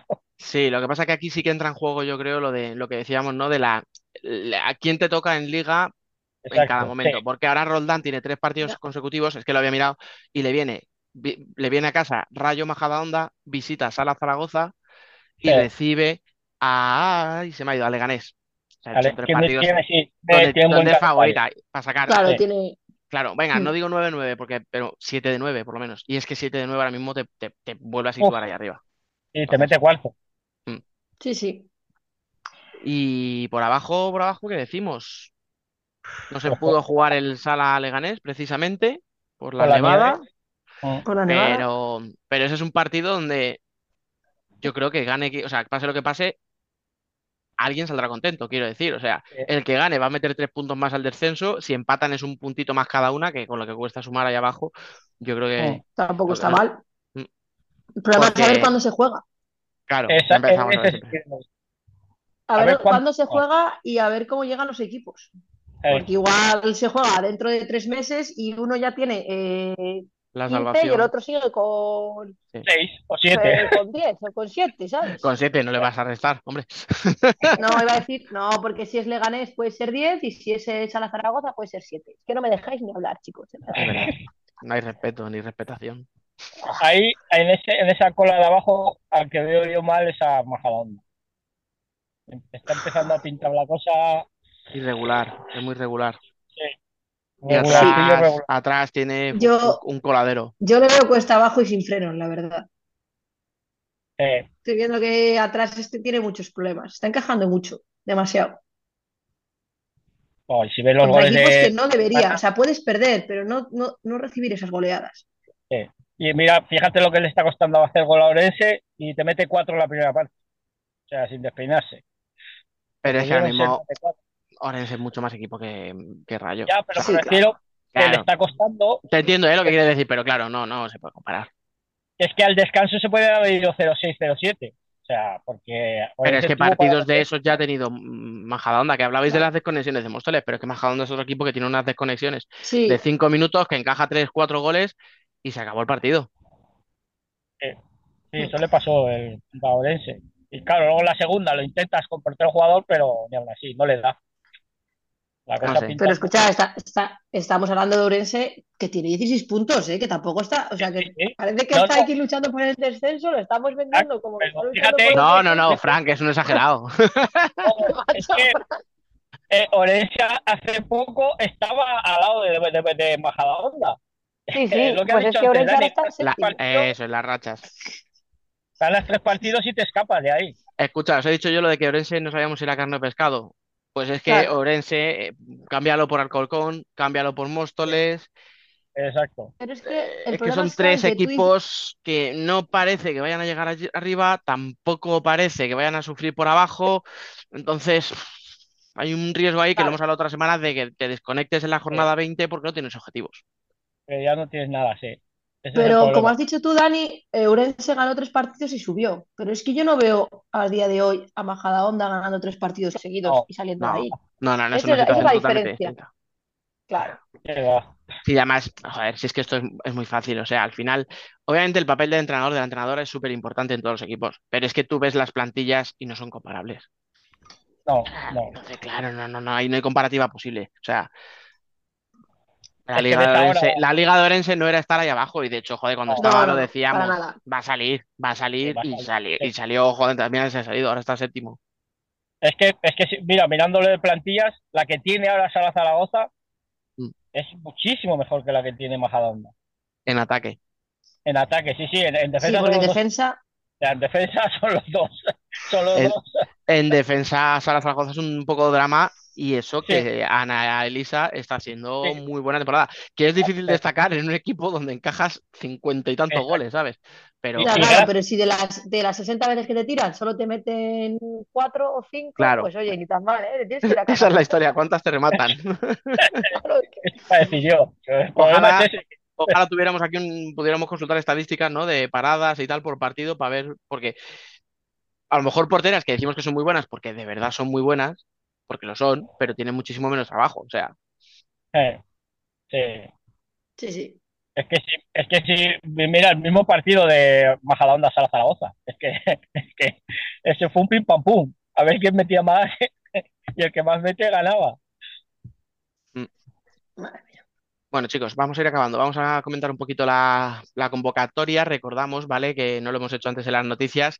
La selección juega martes y miércoles a las 6 de la tarde en Las Rozas contra Italia. Dos partidos muy interesantes, Qué con buena un mal día y una mala. Mal día en el sentido de que Mal horario. mm, el horario es malísimo, 6 de la tarde, y, y que como mucha gente ha dicho y con razón, deberían llevárselo a otros sitios. Yo entiendo Sí. que al final, eh, al no Por haber de las parón, jugadoras. claro, creo. al no haber parón en liga, juegas el sábado y juegas el sábado siguiente, quieres convocarlas el domingo, tienes que hacerlo así, pero claro, a lo mejor en vez de dos partidos, claro, si haces un partido, las italianas te van a decir, joder, para un partido me voy a pegar el viaje, pues pégatelo tú, ¿sabes? Pero No bueno, sé. Yo lo entiendo, pero convocatoria bueno. me Claro, quema. eso ya, eso ya no tiene solución. Ya empieza Frank con su, con su odio a las convocatorias. Eso Es no, no, no te, no te calientes porque no tienes más. Pero bueno, vamos a analizar línea por línea. Portería. Alba, ¿tienes algo que decir? Aquí para el público que no, que obviamente solo nos oye, está Eh, bailando. Estoy bailando, sí. Creo que por fin. Por fin, voy a decir por fin. Venga, vamos a decir nombres: Silvia de Marín y de Estela de Alcorcón. Estela, Tenía por fin. ganas de ver Estela en, en la selección. Creo que ya lo, bueno, llevamos diciendo. La gente dirá que es que somos muy de pro Alcorcón. No, yo no soy pro Alcorcón, pero yo llevo diciendo mucho tiempo que Estela se había ganado ir a la selección. Y por fin, pues eh, creo que es el, eh, un reconocimiento al trabajo que lleva haciendo esa temporada y la anterior. La anterior. Mm. Sobre todo la todas anterior. Mm, A ver, yo estoy 100% de acuerdo. Lo que me da la sensación es que Silvia va a ser la titular, pase lo que pase. Quiero decir, Sí. entenderme en circunstancias normales. Sí, Y el otro puesto sí, hay un casting, porque si os dais cuenta, joder, por ahí Claro. ha pasado Cristina, ha pasado Marta Balbuena, ha pasado eh, Elena de. Pollo, ha pasado, eh, Eh, decirme, joder. decirme, Caridad, que ya hace tiempo que quedó Eh, un poco espera, eh, plano. portera, por, joder, La de Alcantarilla. Irene Claro, Franco se me ha ido el nombre. también. Irene, gracias. Joder, qué O desastre. sea, Claro, claro, pero es lo eh. que tiene que hacer. Si al final tienes una portera que sabes que va a jugar, Mm. da oportunidades al resto, vete probando a ver qué te convence para Mm. en otras ocasiones, porque sabemos que Silvia tiene un, una forma, es una forma de portera. Igual en otras ocasiones necesitas otro tipo de portera. Que Pues por vete cierto, probando. Si esto no sé si, mata el debate o, o- o- o no llamarlo debate, el análisis que yo hacía en su día, ¿no? De, bueno, a lo mejor no convoca a Estela cuando todos decimos, joder, como no va a ir, no va nunca, porque era más parecida a Silvia y buscaba otra cosa. Pues ¿No? no, pues, Pues, a ver, mira, Pues, pues ala, Dani, sigue. No. pasa nada, yo asumo. A ver, seguimos por línea. Venga, vamos a ir acabando. En el cierre, se- yo creo que aquí sí que se empieza a dejar ya una línea cerrada, que sería con Noelia y Maite de Roldán y con Martita de Pollo. Yo Martita Sí. la vi bastante bien en los, en los partidos que jugó contra Japón y parece que, que la seleccionadora también lo vio claro. Es que al Sí, final sí, además, en yo- Liga también lo está haciendo muy bien. O Obvio, sea, sí. con el pollo lo está haciendo muy bien y lo ha hecho bien con la selección. Yo creo que le está intentando dar esa continuidad. Yo creo que es buen complemento para Noelia y Maite. Lo que pasa es Mm. que Sí. para mí Maite está, esta temporada está a otro nivel. Este año en Maite hay cuatro más, o sea. Sí, sí. Venga, siguiente línea. eh, en las alas tenemos a Irene Samper, Peque, a María Sanz, a Lucy Gómez, a Meji y a Ale de Paz. Pues eh, destacamos lo de Meji, ¿no? Que vuelve. Sí. A ver, era algo, yo creo que era algo esperado. Sí, Yo creo que la seleccionadora estaba también, a entenderme, como loca. O sea, porque se recupera porque lleva dos o tres semanas nada más, o tres partidos, y ya la ha llamado. O sea, Ya lo llama, ya la llama. Mm. Eh, que- vamos va- vamos sin calidad en las salas, ¿no? sí, nada. Nada, vamos, vamos falto de. Además es que tenemos, o sea, dos zurdas, cuatro diestras, tenemos jugadoras como Peque que se adaptan a otras posiciones, María que te puede, o sea, que te hace goles como quiere, eh, Lucy que para mí es una tía súper inteligente, o sea, es que tenemos Es encima que ibas diciendo variedad. jugadoras y a cada una que ibas diciendo decía, me Madre mía, madre mía. No quisiera yo ser italiana. Eso es, eso es, no me gustaría. Y espérate, espérate, espérate, que vamos a terminar de rematar, nunca mejor dicho. Arriba, en el pivot. Irene Córdoba, Vane Sotelo, las dos de Futsi, y Dani, de Burela. Eso no se, es que no se vale. mía. No se vale. Vamos cojos también arriba.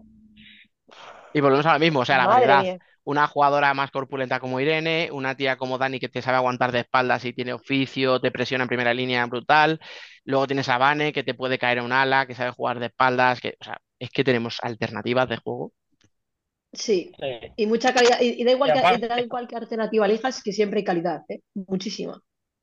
Sí, O sea, esa parcela, esa yo creo que se coto cerrado. Ese coto también, de la parcela de arriba del pivo, me da a mí. Sí, yo no veo muchos más cambios. No, te, te entra una candela como la última convocatoria cuando no estaba Ah. Vanessa Otelo. Sí. Como puede que un día entre Marta de los Riscos, pues yo qué sé, si quieres darle descanso a Dani, que al final tiene 38 años, ¿no? Y oye, Eso Eh. es. Cosas así, pero sí, parece que salvo eso, no hay mucho Nada, más. esas, tres- parecen fijas para, para el europeo. A todo esto, ahora que dice lo del europeo, el europeo que es del 19, no, del 16 al 19 de marzo, Mm. todavía, Fran, te lo digo para que ya te vayas concienciando, quedan un par de convocatorias, si no me equivoco, por lo No, menos, ya, ¿eh? ya. Antes, Sí. antes del preparatorio, o sea, de la preparación. Sí. Un par, no, yo creo, yo cuento cuatro como mínimo. No, no te No pases, me equivoco. que ahora vienen las navidades. Pues por eso, por eso. Después de Navidad, vamos por de Navidad, convocatoria. Acuérdate lo que te digo. A bajar los turrones. Exacto. Bueno, chicos, lo vamos a dejar aquí, que hemos tocado un poquito todos los palos, nos hemos puesto al día después de una semana de, de ausencia. Si tenéis algo que decir, hablar ahora o callar para siempre. Yo iba a decir una cosa, que no me gusta la sede de la Eurocopa, pero bueno, no pasa nada, chicos. ¿No? Habrá, habrá más está preciosa en esta época del año. Mira, Divino. eh, yo voy a decir otra. A mí me encanta la de la Copa de la Reina. La sede. Bueno, pues nada, ya nos hemos enemistado con la federación, nos hemos enemistado con Otro UEFA. día más. Eh, gracias por todo, chicos. Malva, hasta la semana que viene. Adiós. Un placer. Fran, que a ti no te he despedido. Ahora sí. Hasta la semana que viene.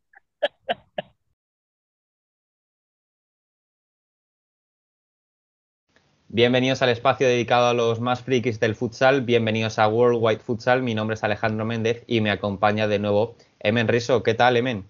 Hola, buenas a todos. Hoy traemos programa cargadito con muchísimas noticias y también invitado directo desde Argentina, pero antes vamos a repasar lo más destacado de la última semana en el panorama del futsal mundial. Empezamos en Europa, por tierras cercanas, nos vamos hasta Italia para mencionar que Pesaro se ha proclamado campeón de la Supercopa italiana. Emen, ¿qué nos puedes contar desde allí?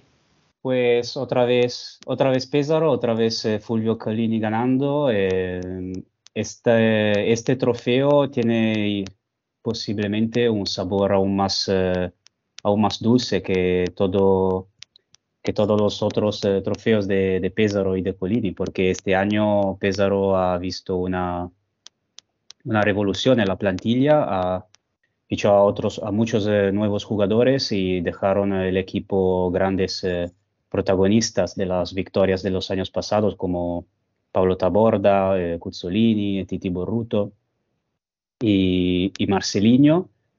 Y, y con, con, una plantilla totalmente renovada llegaba esta temporada no como favorito para ganar el título y sobre todo no como favorito para ganar esta Supercopa contra el Olympus de Roma, que eh, al contrario tiene un equipo, ha hecho un equipo para ganar el título este año, pero, pero al final la experiencia de la, de la plantilla de, de, Pesaro y de la, de, sobre todo de su, de su, del maestro del Special One Colini ha, ha, llevado, ha llevado el trofeo otra vez al equipo, al equipo blanco y rojo. Y ha sido bastante, bueno, no, no muy una sorpresa porque nunca dar por muerto a un equipo como el Pesaro, pero claramente como, sobre todo por cómo están en la clasificación en este momento los dos equipos, con Olympus eh, al, en, en, la segunda plaza y Pesaro apenas afuera de la zona de descenso, eh,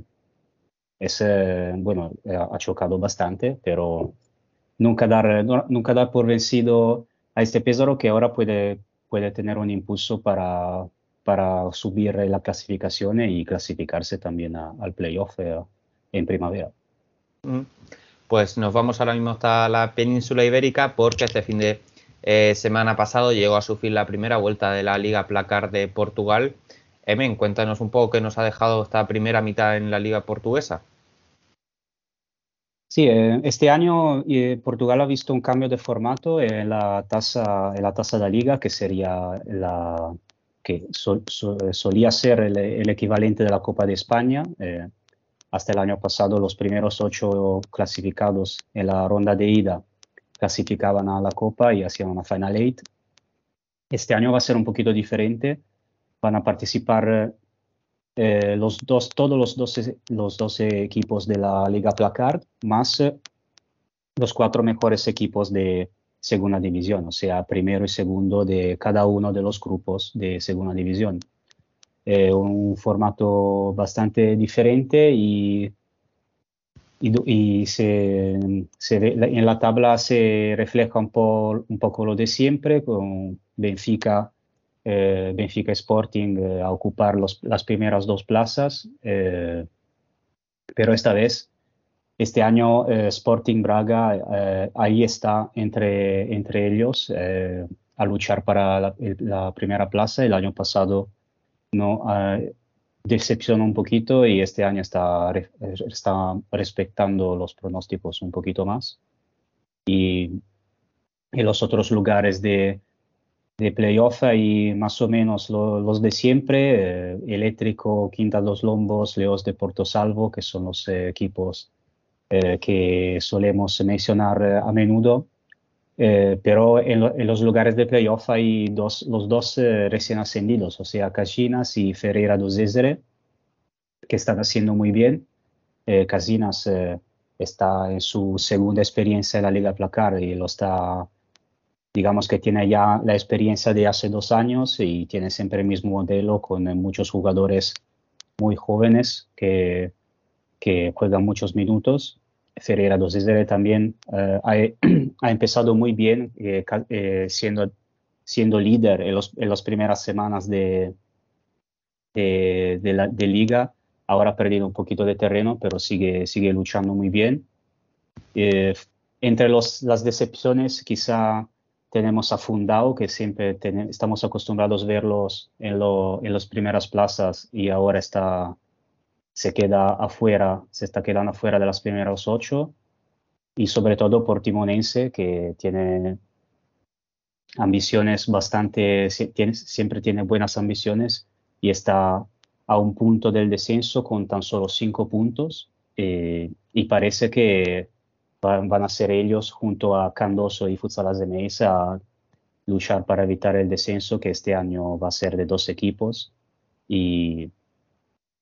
Pero lo que parece eh, es que Futsal de Mesa ya eh, tiene bastante el destino eh, escrito porque ha terminado la primera ronda con cero puntos, con 11, 11 derrotas, también con una diferencia de goles bastante negativa. Eh, entonces, a ver, a, menos de revoluciones en la segunda ronda, supongo que una entre Portimonense y Candoso será la, siguiente a, a descender. Mm. Pues vamos hasta América del Norte, hacemos para en Estados Unidos para mencionar que ha comenzado la National Futsal Premier League, además con, con grandes novedades en la cuarta temporada masculina.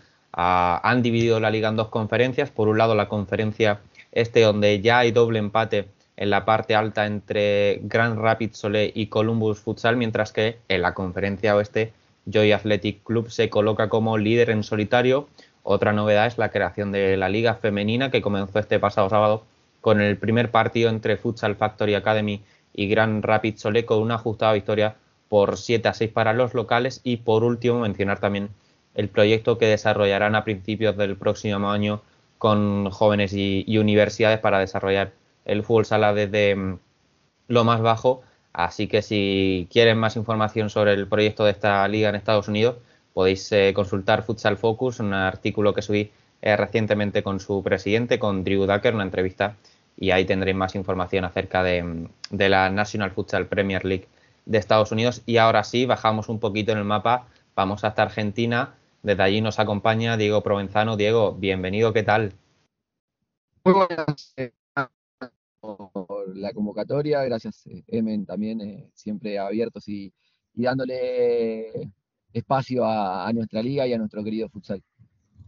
Pues vamos a empezar ya sin más dilación con lo que nos gusta, como decimos, el fútbol sala. Vamos en orden cronológico para repasar primero el campeón de primera división. San Lorenzo venció por 3 a 1 a Boca Juniors en el decisivo tercer partido de la final del playoff y el Ciclón se llevó el título. Eh, Diego, coméntanos un poco cómo ha sido esta primera división hasta llegar hasta, hasta esta final que llegó hasta el tercer partido, resultado de, la igualdad en la competición, ¿no? Sí, sí, creo que, que la temporada entera, acá estamos llegando al final porque es por año calendario, Eh, creo que la, la temporada entera tenemos que dividirla en dos, en dos partes. En una primera mitad de año donde Boca pudo dominar un poco más la- las competiciones, eh, más allá de no haber tenido eh, los refuerzos que tuvo para la segunda mitad, pero eso hablaremos un poco más adelante. Un Boca que ganó la Supercopa, que fue el, el torneo que inauguró la temporada, donde juegan campeones de todas las categorías, de las diferentes divisiones, eh, tanto en masculino como en femenino. Eh, y Boca le ganó a San Lorenzo en, esa final. Eh, los nombraremos bastante a, los dos equipos y, ya los hemos nombrado bastante aquí también en, este espacio de World Wide Futsal. Eh, pero bueno, la realidad es que después San Lorenzo empezó a dominar la primera parte de la temporada en cuanto a resultados, estuvo invicto bastante tiempo. El Ciclón, de hecho, ese partido, esa final de la Supercopa fue el único partido que perdió en todo el primer semestre, el conjunto dirigido por Figo Antonelli. Y a partir de ahí creo que se, empezaron a emparejar un poco las cosas.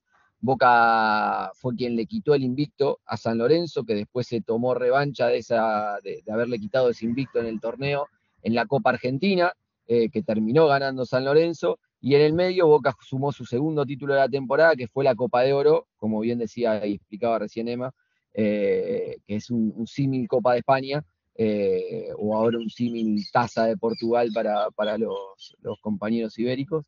Eh, y a partir de ahí me parece que San Lorenzo empezó a gestionar un poco mejor. Más allá de haber perdido piezas fundamentales para, para lo que era su equipo, como Gerardo Mencés, que viene a convertir el primer gol el último fin de semana en el Jaén, eh, como Lucas Bolo, que está en el Córdoba, piezas muy importantes que al final a San Lorenzo terminó, entre comillas, beneficiándolo o, terminó adaptándose mejor a esas salidas que Boca a las llegadas, en cuanto a lo, en cuanto a lo, deportivamente refiere. Eh, y bueno, llegamos a esta final con los dos mejores equipos, porque habían sido el 1 y el 2 en la fase regular. Eh, San Lorenzo tres puntos por encima de Boca. Eh, pero me parece que San Lorenzo terminó redondeando un- una buena serie, una serie que fue pareja, eh, donde el primer juego lo ganó por cinco goles de diferencia San Lorenzo, donde el segundo lo ganó por cinco goles de diferencia Boca, eh, que más allá que la diferencia no contaba a, la hora de dividir esas, esas opciones, terminó hablando un poco de la paridad porque el último fue muy cerrado, estuvieron uno a uno hasta entrado el segundo tiempo, donde lo terminó eh, pudiendo abrir el, conjunto azulgrana con su gente empujando en la tribuna y después Boca con arquero jugador eh, se la jugó hasta el final, no pudo conseguir diferencia y, ese gol de Damián Estazone que parece tocado con una varita mágica, ¿no? Porque también fue lo mismo que ocurrió en 2019, 2018, perdón, cuando le ganó el, el primer título de esta camada, de este proyecto, a Villalaniata, en el mismo arco, en el mismo lugar, robando una pelota de arquero jugador y definiendo el arco. Eh, le terminó dando título de ciclón insisto, me parece que es una, un, un premio a, una, a, un proyecto, un premio a una, una, muy buena temporada, que tuvo otros equipos ahí en pugna, estuvo Barraca Central y, estuvo el 17 de agosto eh, sacándole y haciéndolos transpirar a los dos equipos para poder llegar a esta final, pero me parece que San Lorenzo terminó haciendo usufructo de, de, su mayor conocimiento, de su buena jerarquía individual, tuvo un, bueno, al margen de Damián Estazone, tuvo un buen trabajo en el arco, tanto de Luca Belgic hasta que se lesionó, como Facundo y después cuando le tocó en Copa Libertadores, tuvo una, una, muy buena temporada de Juan Gallego Rodríguez en aquel momento. Eh, creo que, han sido esas piezas importantes que, que terminó volcando la, la, balanza del lado de San Lorenzo. Nos salimos un momento de Argentina para comentar campeones también en países vecinos en Sudamérica, así nos comentas también eh, qué te parecen, porque también serán rivales del representante argentino en la próxima Libertadores. Primero, eh, Colo Colo se proclamó campeones de la primera división de Chile tras vencer a Coquimbo unido por 0-4 en último partido de la liguilla por el título, donde los salvos eh, quedaron en primera posición con 10 puntos, seguidos con 7 puntos por el que ahora ya es eh, antiguo campeón, Universidad de Chile, que ha sido, como digo, destronado por Colo Colo y en Uruguay Peñarol se proclamó campeón también por cuarta vez consecutiva. El equipo carbonero venció por 5 a 2 a Boston River para levantar el título del campeonato liguero uruguayo. También mencionar que la sección femenina también ganó en su caso tras vencer a Nacional y así procla- procla- proclamarse perdón, eh, campeona de Uruguay por quinto año consecutivo en su caso. Eh, Diego, Colo Colo que acaba con, con el liderato o esa hegemonía de, Universidad de Chile y Peñarol que sigue una vez más eh, gobernando en, en Uruguay, próximos rivales del representante argentino en, Libertadores. Veremos si es San Lorenzo porque aún tiene que jugarse esa final entre el ganador de la Liga Nacional y, San Lorenzo. Eh, ¿Cómo has visto las ligas de Chile y, y Uruguay, como digo, con Colo Colo y Peñarol campeones? Me parece que hay, hay una amplia diferencia de, lo que, del desarrollo que tienen, ¿no? Las dos ligas. Por el lado de Chile, como bien decías, un- una liguilla que se jugó en poco tiempo. Eh, cuando estuvo la U de Chile en, en la Copa Libertadores nos comentaban que, habían tenido algunas situaciones a, mejorar en cuanto a la estructura, en cuanto a la, la cantidad de objetivos que tenían en esta temporada, que eso después atentaba contra sus objetivos en, en Copa Libertadores porque se topaban con, con un, umbral de competitividad demasiado alto para lo que estaban acostumbrados. Entonces, me parece que por ahí viene un poco la, la diferencia. Eh, pero haber terminado con, como decías vos, con la hegemonía de la U de Chile por parte de Colo Colo lo, lo planta eh, en una buena manera, quizás siendo una sección dentro de un club de fútbol de los más importantes de Chile, le permita eh, tener una inyección económica que le permita a su vez eh, poder formar un plantel importante con jugadores chilenos que quizás fueron eh, teniendo mejores experiencias en otros países de, Sudamérica y, de Europa también, que han tenido buenas actuaciones. Cada caso más emblemático quizás es Bernardo Braya en Argentina, ahora está con Pierre campeón San pero ha tenido eh, acción en, en News Old Boys de Rosario y también en, en Francia, estado en el Nantes de Francia, antes de volver aquí a, Argentina. En el caso de Peñarol me parece que hay un poco de diferencia por el desarrollo que tiene la liga, más allá que eh, en cantidad de equipos quizás están en forma similar. Creo que la inyección que, le dio el, equipo fue justamente para esta temporada eh, mantener una base importante de jugadores eh, uruguayos, más los refuerzos del extranjero, que le permitieron, entre otras cosas, llegar por primera vez a la final de una Copa Libertadores, desde que se utiliza este formato en la máxima competencia sudamericana, y a partir de ahí eh, fue el dominio que propuso durante toda la temporada en el futsal uruguayo, más allá de haber perdido ese largo invicto que, que había sostenido Hernán Basile la temporada pasada, eh, creo que Nacho Cabral, que es otro técnico argentino, consiguió mantener esa, esa estructura y pudo, pudo lograr un título más eh, para, la- para el palmarés de, Peñarol, que lo, lo posiciona nuevamente como el dominador del, del futsal en Uruguay, pero además también le permite eh, clasificarse nuevamente a la Libertadores, como decías vos, Ale, y tratar de hacer y de mantener el proyecto para el año que viene. Me parece que lo más importante en ese sentido es que Peñarol sostuvo a sus refuerzos y sostuvo su proyecto en el torneo uruguayo y no fue una cuestión de, solo reforzarse para la Copa Libertadores. Creo que ahí estuvo el principal mérito de Peñarol y algo que se celebra generalmente cuando los proyectos se sostienen, más allá de los resultados y más allá de, de un torneo específico que como acá se, se juega en una sola semana, en el caso de la Libertadores. Volvemos ahora sí a Argentina de nuevo para hablar de la Liga Nacional de Futsal, el último campeonato antes del final de temporada. Eh, Diego, cuéntanos un poco en qué consiste este torneo, cómo surgió, eh, cómo se organiza. Bueno, la Liga Nacional de Futsal Argentina está en su cuarta edición, solo tuvo una interrupción por la pandemia en, en 2020 eh, y ha ido modificándose, en realidad ampliándose en esta temporada.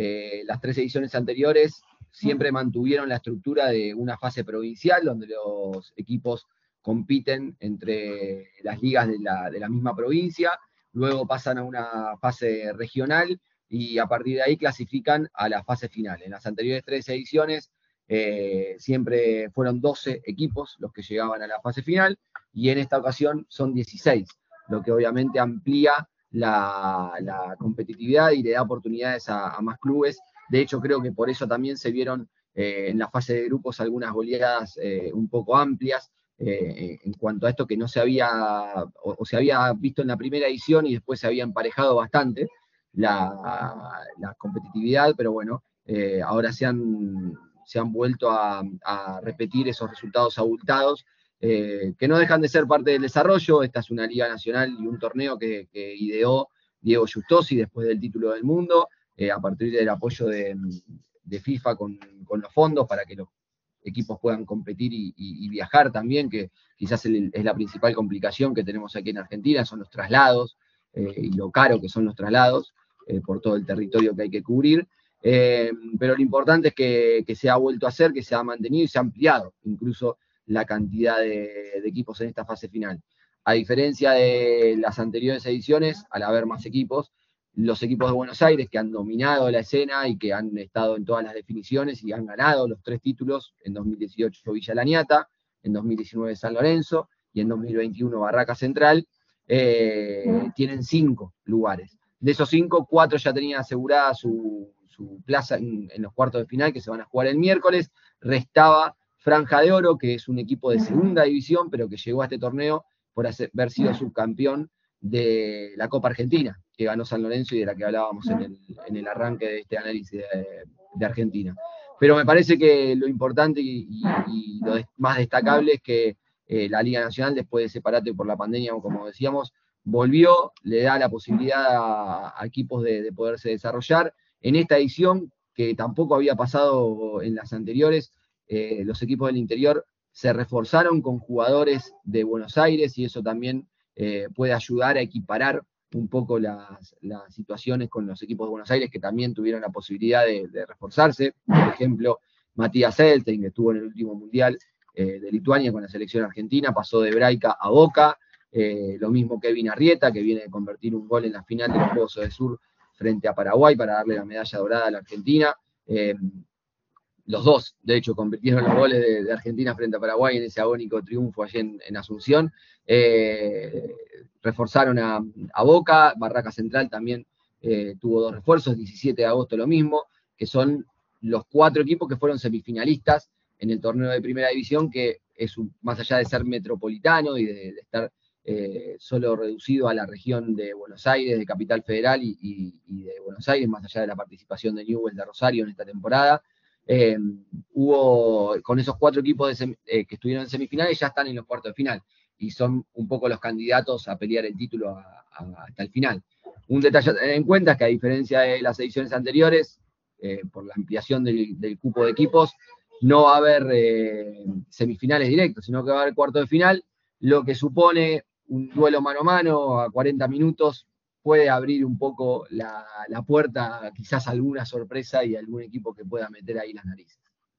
¿Y cómo está yendo esta cuarta edición? ¿Cuáles son los favoritos? Comentaba sobre todo eh, los equipos de Buenos Aires, pues a lo mejor parten con una cierta ventaja, pero como dices, en esta edición estarán los cuartos de final. Como dices, que a lo mejor algún equipo pues, puede dar la campanada. ¿Cómo está yendo esta edición? Sí, a ver, eh, lo que hay que tener en cuenta son los cruces, ¿no? Para cuartos de final. Se supone que Barraca Central va a ser líder de su zona y 17 de agosto va a ganar su zona. El tema es que ahí 17 de agosto le ganó a Boca en el duelo entre sí eh, por el grupo B, entonces eh, probablemente Boca tenga que enfrentar a Barracas en unos cuartos de final que van a ser eh, muy importantes y que ahí van a determinar un poco el pulso de, la temporada, de cómo cierran la temporada los dos. Barracas venía haciendo y venía preparándose para la Copa Libertadores, pasó la situación con, con el probable doping que tuvo que modificar su plantel justo antes de la Copa Libertadores. Eh, esos jugadores, después de haber eh, cumplido con los pasos que, se habían eh, advertido y avisado, pudieron volver a competir eh, y por eso tenían mucho puesto el objetivo en esta Liga Nacional. Como bien vos decías, es un poco la mitad del cupo a la Libertadores. Entonces el ganador de esta liga, y es a lo que apunta Barraca Central, puede volver a jugar la Libertadores el año que viene, eh, lo mismo que Boca, lo mismo que San Lorenzo, teniendo en cuenta que Argentina, de tres cupos que tuvo en la Libertadores pasada, uno por ser campeón, uno que le corresponde de por sí y el otro por ser anfitrión, va a pasar a tener solo uno. Entonces es una modificación eh, importante para, para, la clasificación a ese, a ese máximo torneo yo creo que no va a salir y no va a escapar igual de los cuatro que mencionamos, ¿no? De los cuatro semifinalistas. 17 de agosto incorporó muy bien, incorporó un pivote, Augusto Van de Castele, que también estuvo en los Juegos de Sur y que fue goleador de Newells, en, de Rosario, uno de los dos equipos que descendió, pero fue el, jugador más importante. De hecho, jugó con Barraca Central la Copa Libertadores hace un par de meses atrás y lo hizo en buena forma. E incorporó un cierre, Sergio Nieto, de América del Sur, que fue un poco el quinto en discordia en la, en la fase, en la fase regular de esta primera división de- del futsal, eh, y que le ha dado un salto de calidad al, al plantel que dirige Facundo Rusica, que es el técnico más ganador de la historia del futsal argentino.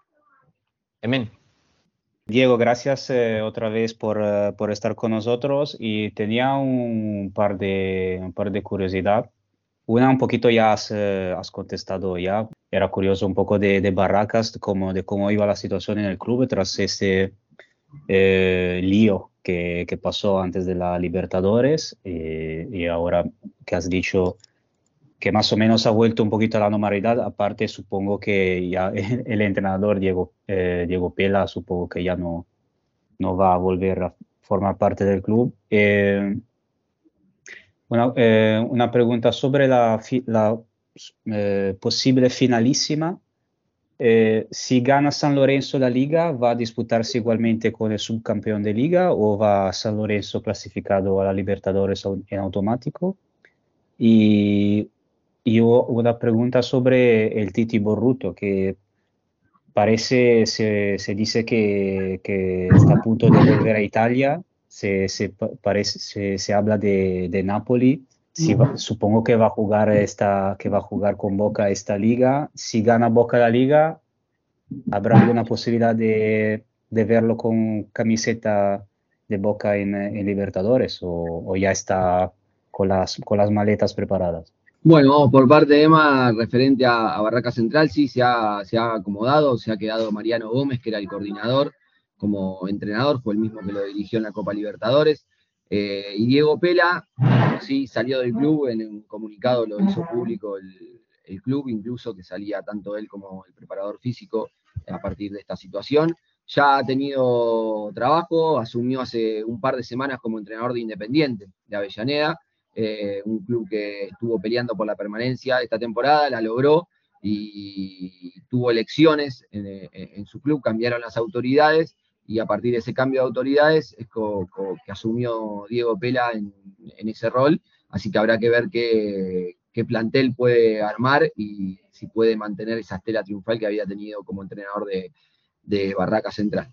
Eh, después referente a el partido entre San Lorenzo y, quien salga campeón de esta Liga Nacional, el reglamento prevé que si repite el, el equipo no se juega el partido, ya queda automáticamente clasificado a la Copa Libertadores, así que para San Lorenzo obviamente es una oportunidad directa de, de poder conseguirlo. Ya lo tuvo que hacer en 2018, cuando salió campeón Villalaniata de la Liga Nacional. A los tres días eh, tuvieron que competir en un mano a mano, eh, que terminó ganando San Lorenzo y que terminó eh, siendo el clasificado a la Copa Libertadores. Después también terminó siendo Villalaniata porque se organizó en Argentina, aquella Libertadores de 2019 en Boedo. Entonces a partir de ahí eh, tuvieron la chance los dos de competir en, en la Copa Libertadores, pero está previsto que sea de esa forma, que si se repite el campeón, ya quede automáticamente con el boleto para, para el Libertadores 2023.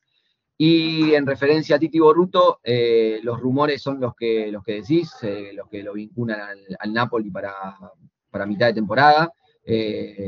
La Copa Libertadores en, en Argentina, en realidad no en Argentina, en Latinoamérica, lamentablemente, eh, generalmente tiene vaivenes en el calendario, eh, se anuncia para una fecha, después termina siendo para otra fecha, se juega mucho con esta posibilidad de que los clubes eh, puedan incorporar jugadores que dejan de competir en Europa cuando están de vacaciones de los sus clubes en Europa.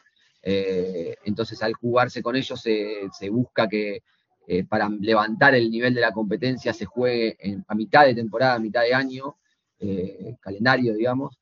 Eh, entonces, siempre hay, hay algún matiz. Yo, por lo que tengo entendido, Titi va a volver a, a- a Italia y después habrá que ver cuándo se juegue la Libertadores eh, para ver si puede venir y, y ganar ese título que le falta, que había venido a buscar, pero que no lo pudo conseguir en esta temporada con, con Boca. Y antes de despedirnos, eh, ¿cómo estás viendo a tus compañeros argentinos jugando en la Liga Española? Y la verdad que lo, lo seguimos mucho, nos, no- nos hemos argentizado un poco eh, con Argentina. eh, la verdad que, que es un- una muy buena noticia ver el nivel de Mati Rosa, eso principalmente, sobre todo por él, por lo que luchó, por, por lo que sufrió también haberse perdido, eh, haberse perdido el Mundial de, de Lituania, que era un, un objetivo principal eh, en, su carrera y en su desarrollo también. Eh, y es alguien que, siempre eh, me parece que termina respondiendo a, las críticas, ¿no? Se le, ha pasado en, el Palma, donde quizás no tenía tantos minutos y, en cancha respondía, le pasó en el Pozo también, donde terminó siendo importante en, las temporadas que estuvo con, con esa camiseta. Y bueno, ahora la, creo que son 14 goles en, en 13 partidos, algo así está la estadística, no me acuerdo con estos, con estos del fin de semana, en los tres del fin de semana, pero andaba por ahí eh, la estadística de, Mati Rosa y ver a Pablo Taborda en, nivel, eh, más allá de, ese arranque que esa adaptación, ¿no? Como a todos, cuando nosotros nos sacan de nuestro hábitat o de donde nos movemos generalmente y nos ponen en otro lado, siempre hay un periodo de adaptación.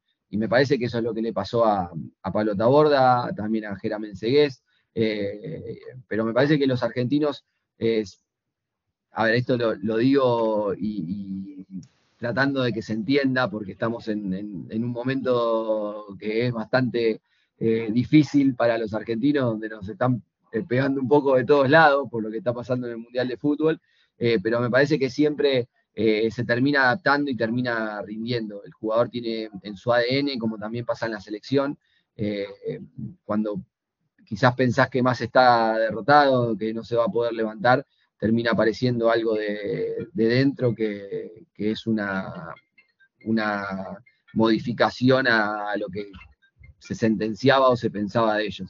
Lo mismo me parece que pasa con, con Power Ragiati, con Lea Altamirano en el Noia, jugadores que quizás no fueron tenidos en cuenta en otros, en otros equipos y ahora terminaron consiguiendo su lugar, tienen minutos, bueno, Lea convirtió un golazo el fin de semana, eh, me parece que, que- son jugadores jóvenes, que obviamente las ligas españolas les sirve por lo mismo que hablábamos antes, porque les sube la vara en cuanto a nivel, los obliga a estar preparados eh, desde lo físico y desde lo táctico eh, para sumarle a su técnica.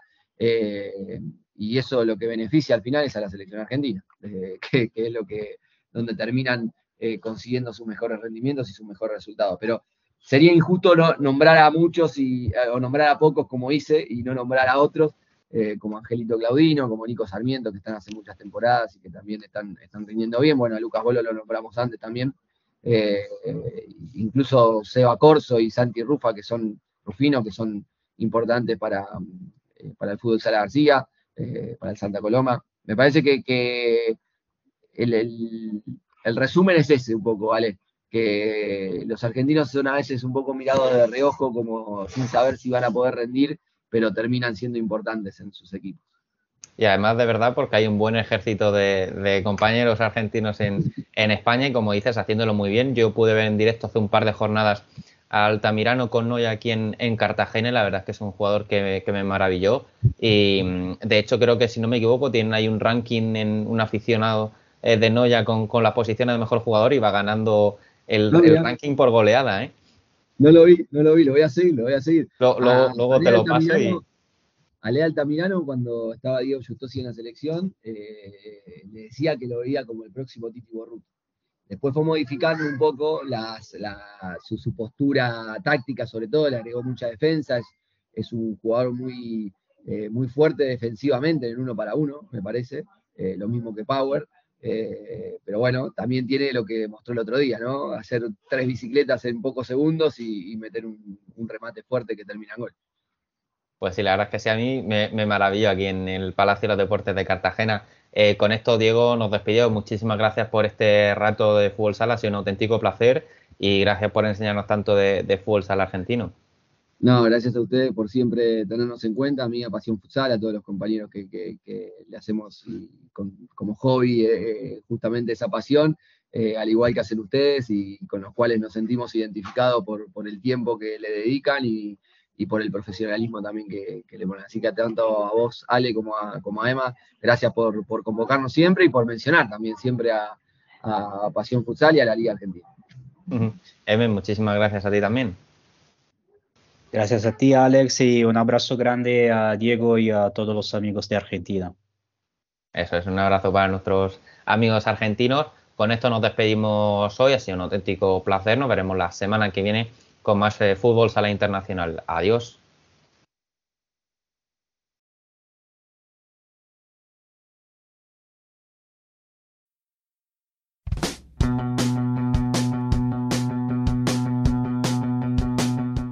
Terminamos ya este programa número 14 de la cuarta temporada. Un programa con mucho análisis, con mucho debate, con mucho repaso a todas las competiciones y lo sucedido en estas dos semanas y momento de mirar al frente, de apurar esos partidos que dictaminarán qué ocho equipos participan en la Copa de España antes de marcharnos al paro navideño. Por eso, la próxima semana, en lugar de martes, nos tendréis en antena el próximo jueves 22 para analizar el final de la primera vuelta, esperemos que con alguna sorpresa y despedir el 2022 por todo lo alto. Recordad que podéis seguirnos en nuestras redes sociales para estar al tanto de todo lo que suceda en el mundo del fútbol sala, visitar nuestro canal de YouTube o seguirnos en nuestra página web futsalcorner.es, así como conversar en el chat de Telegram, donde os aseguramos que no os aburriréis. Volveremos, como siempre, la semana que viene. Hasta entonces, sed felices.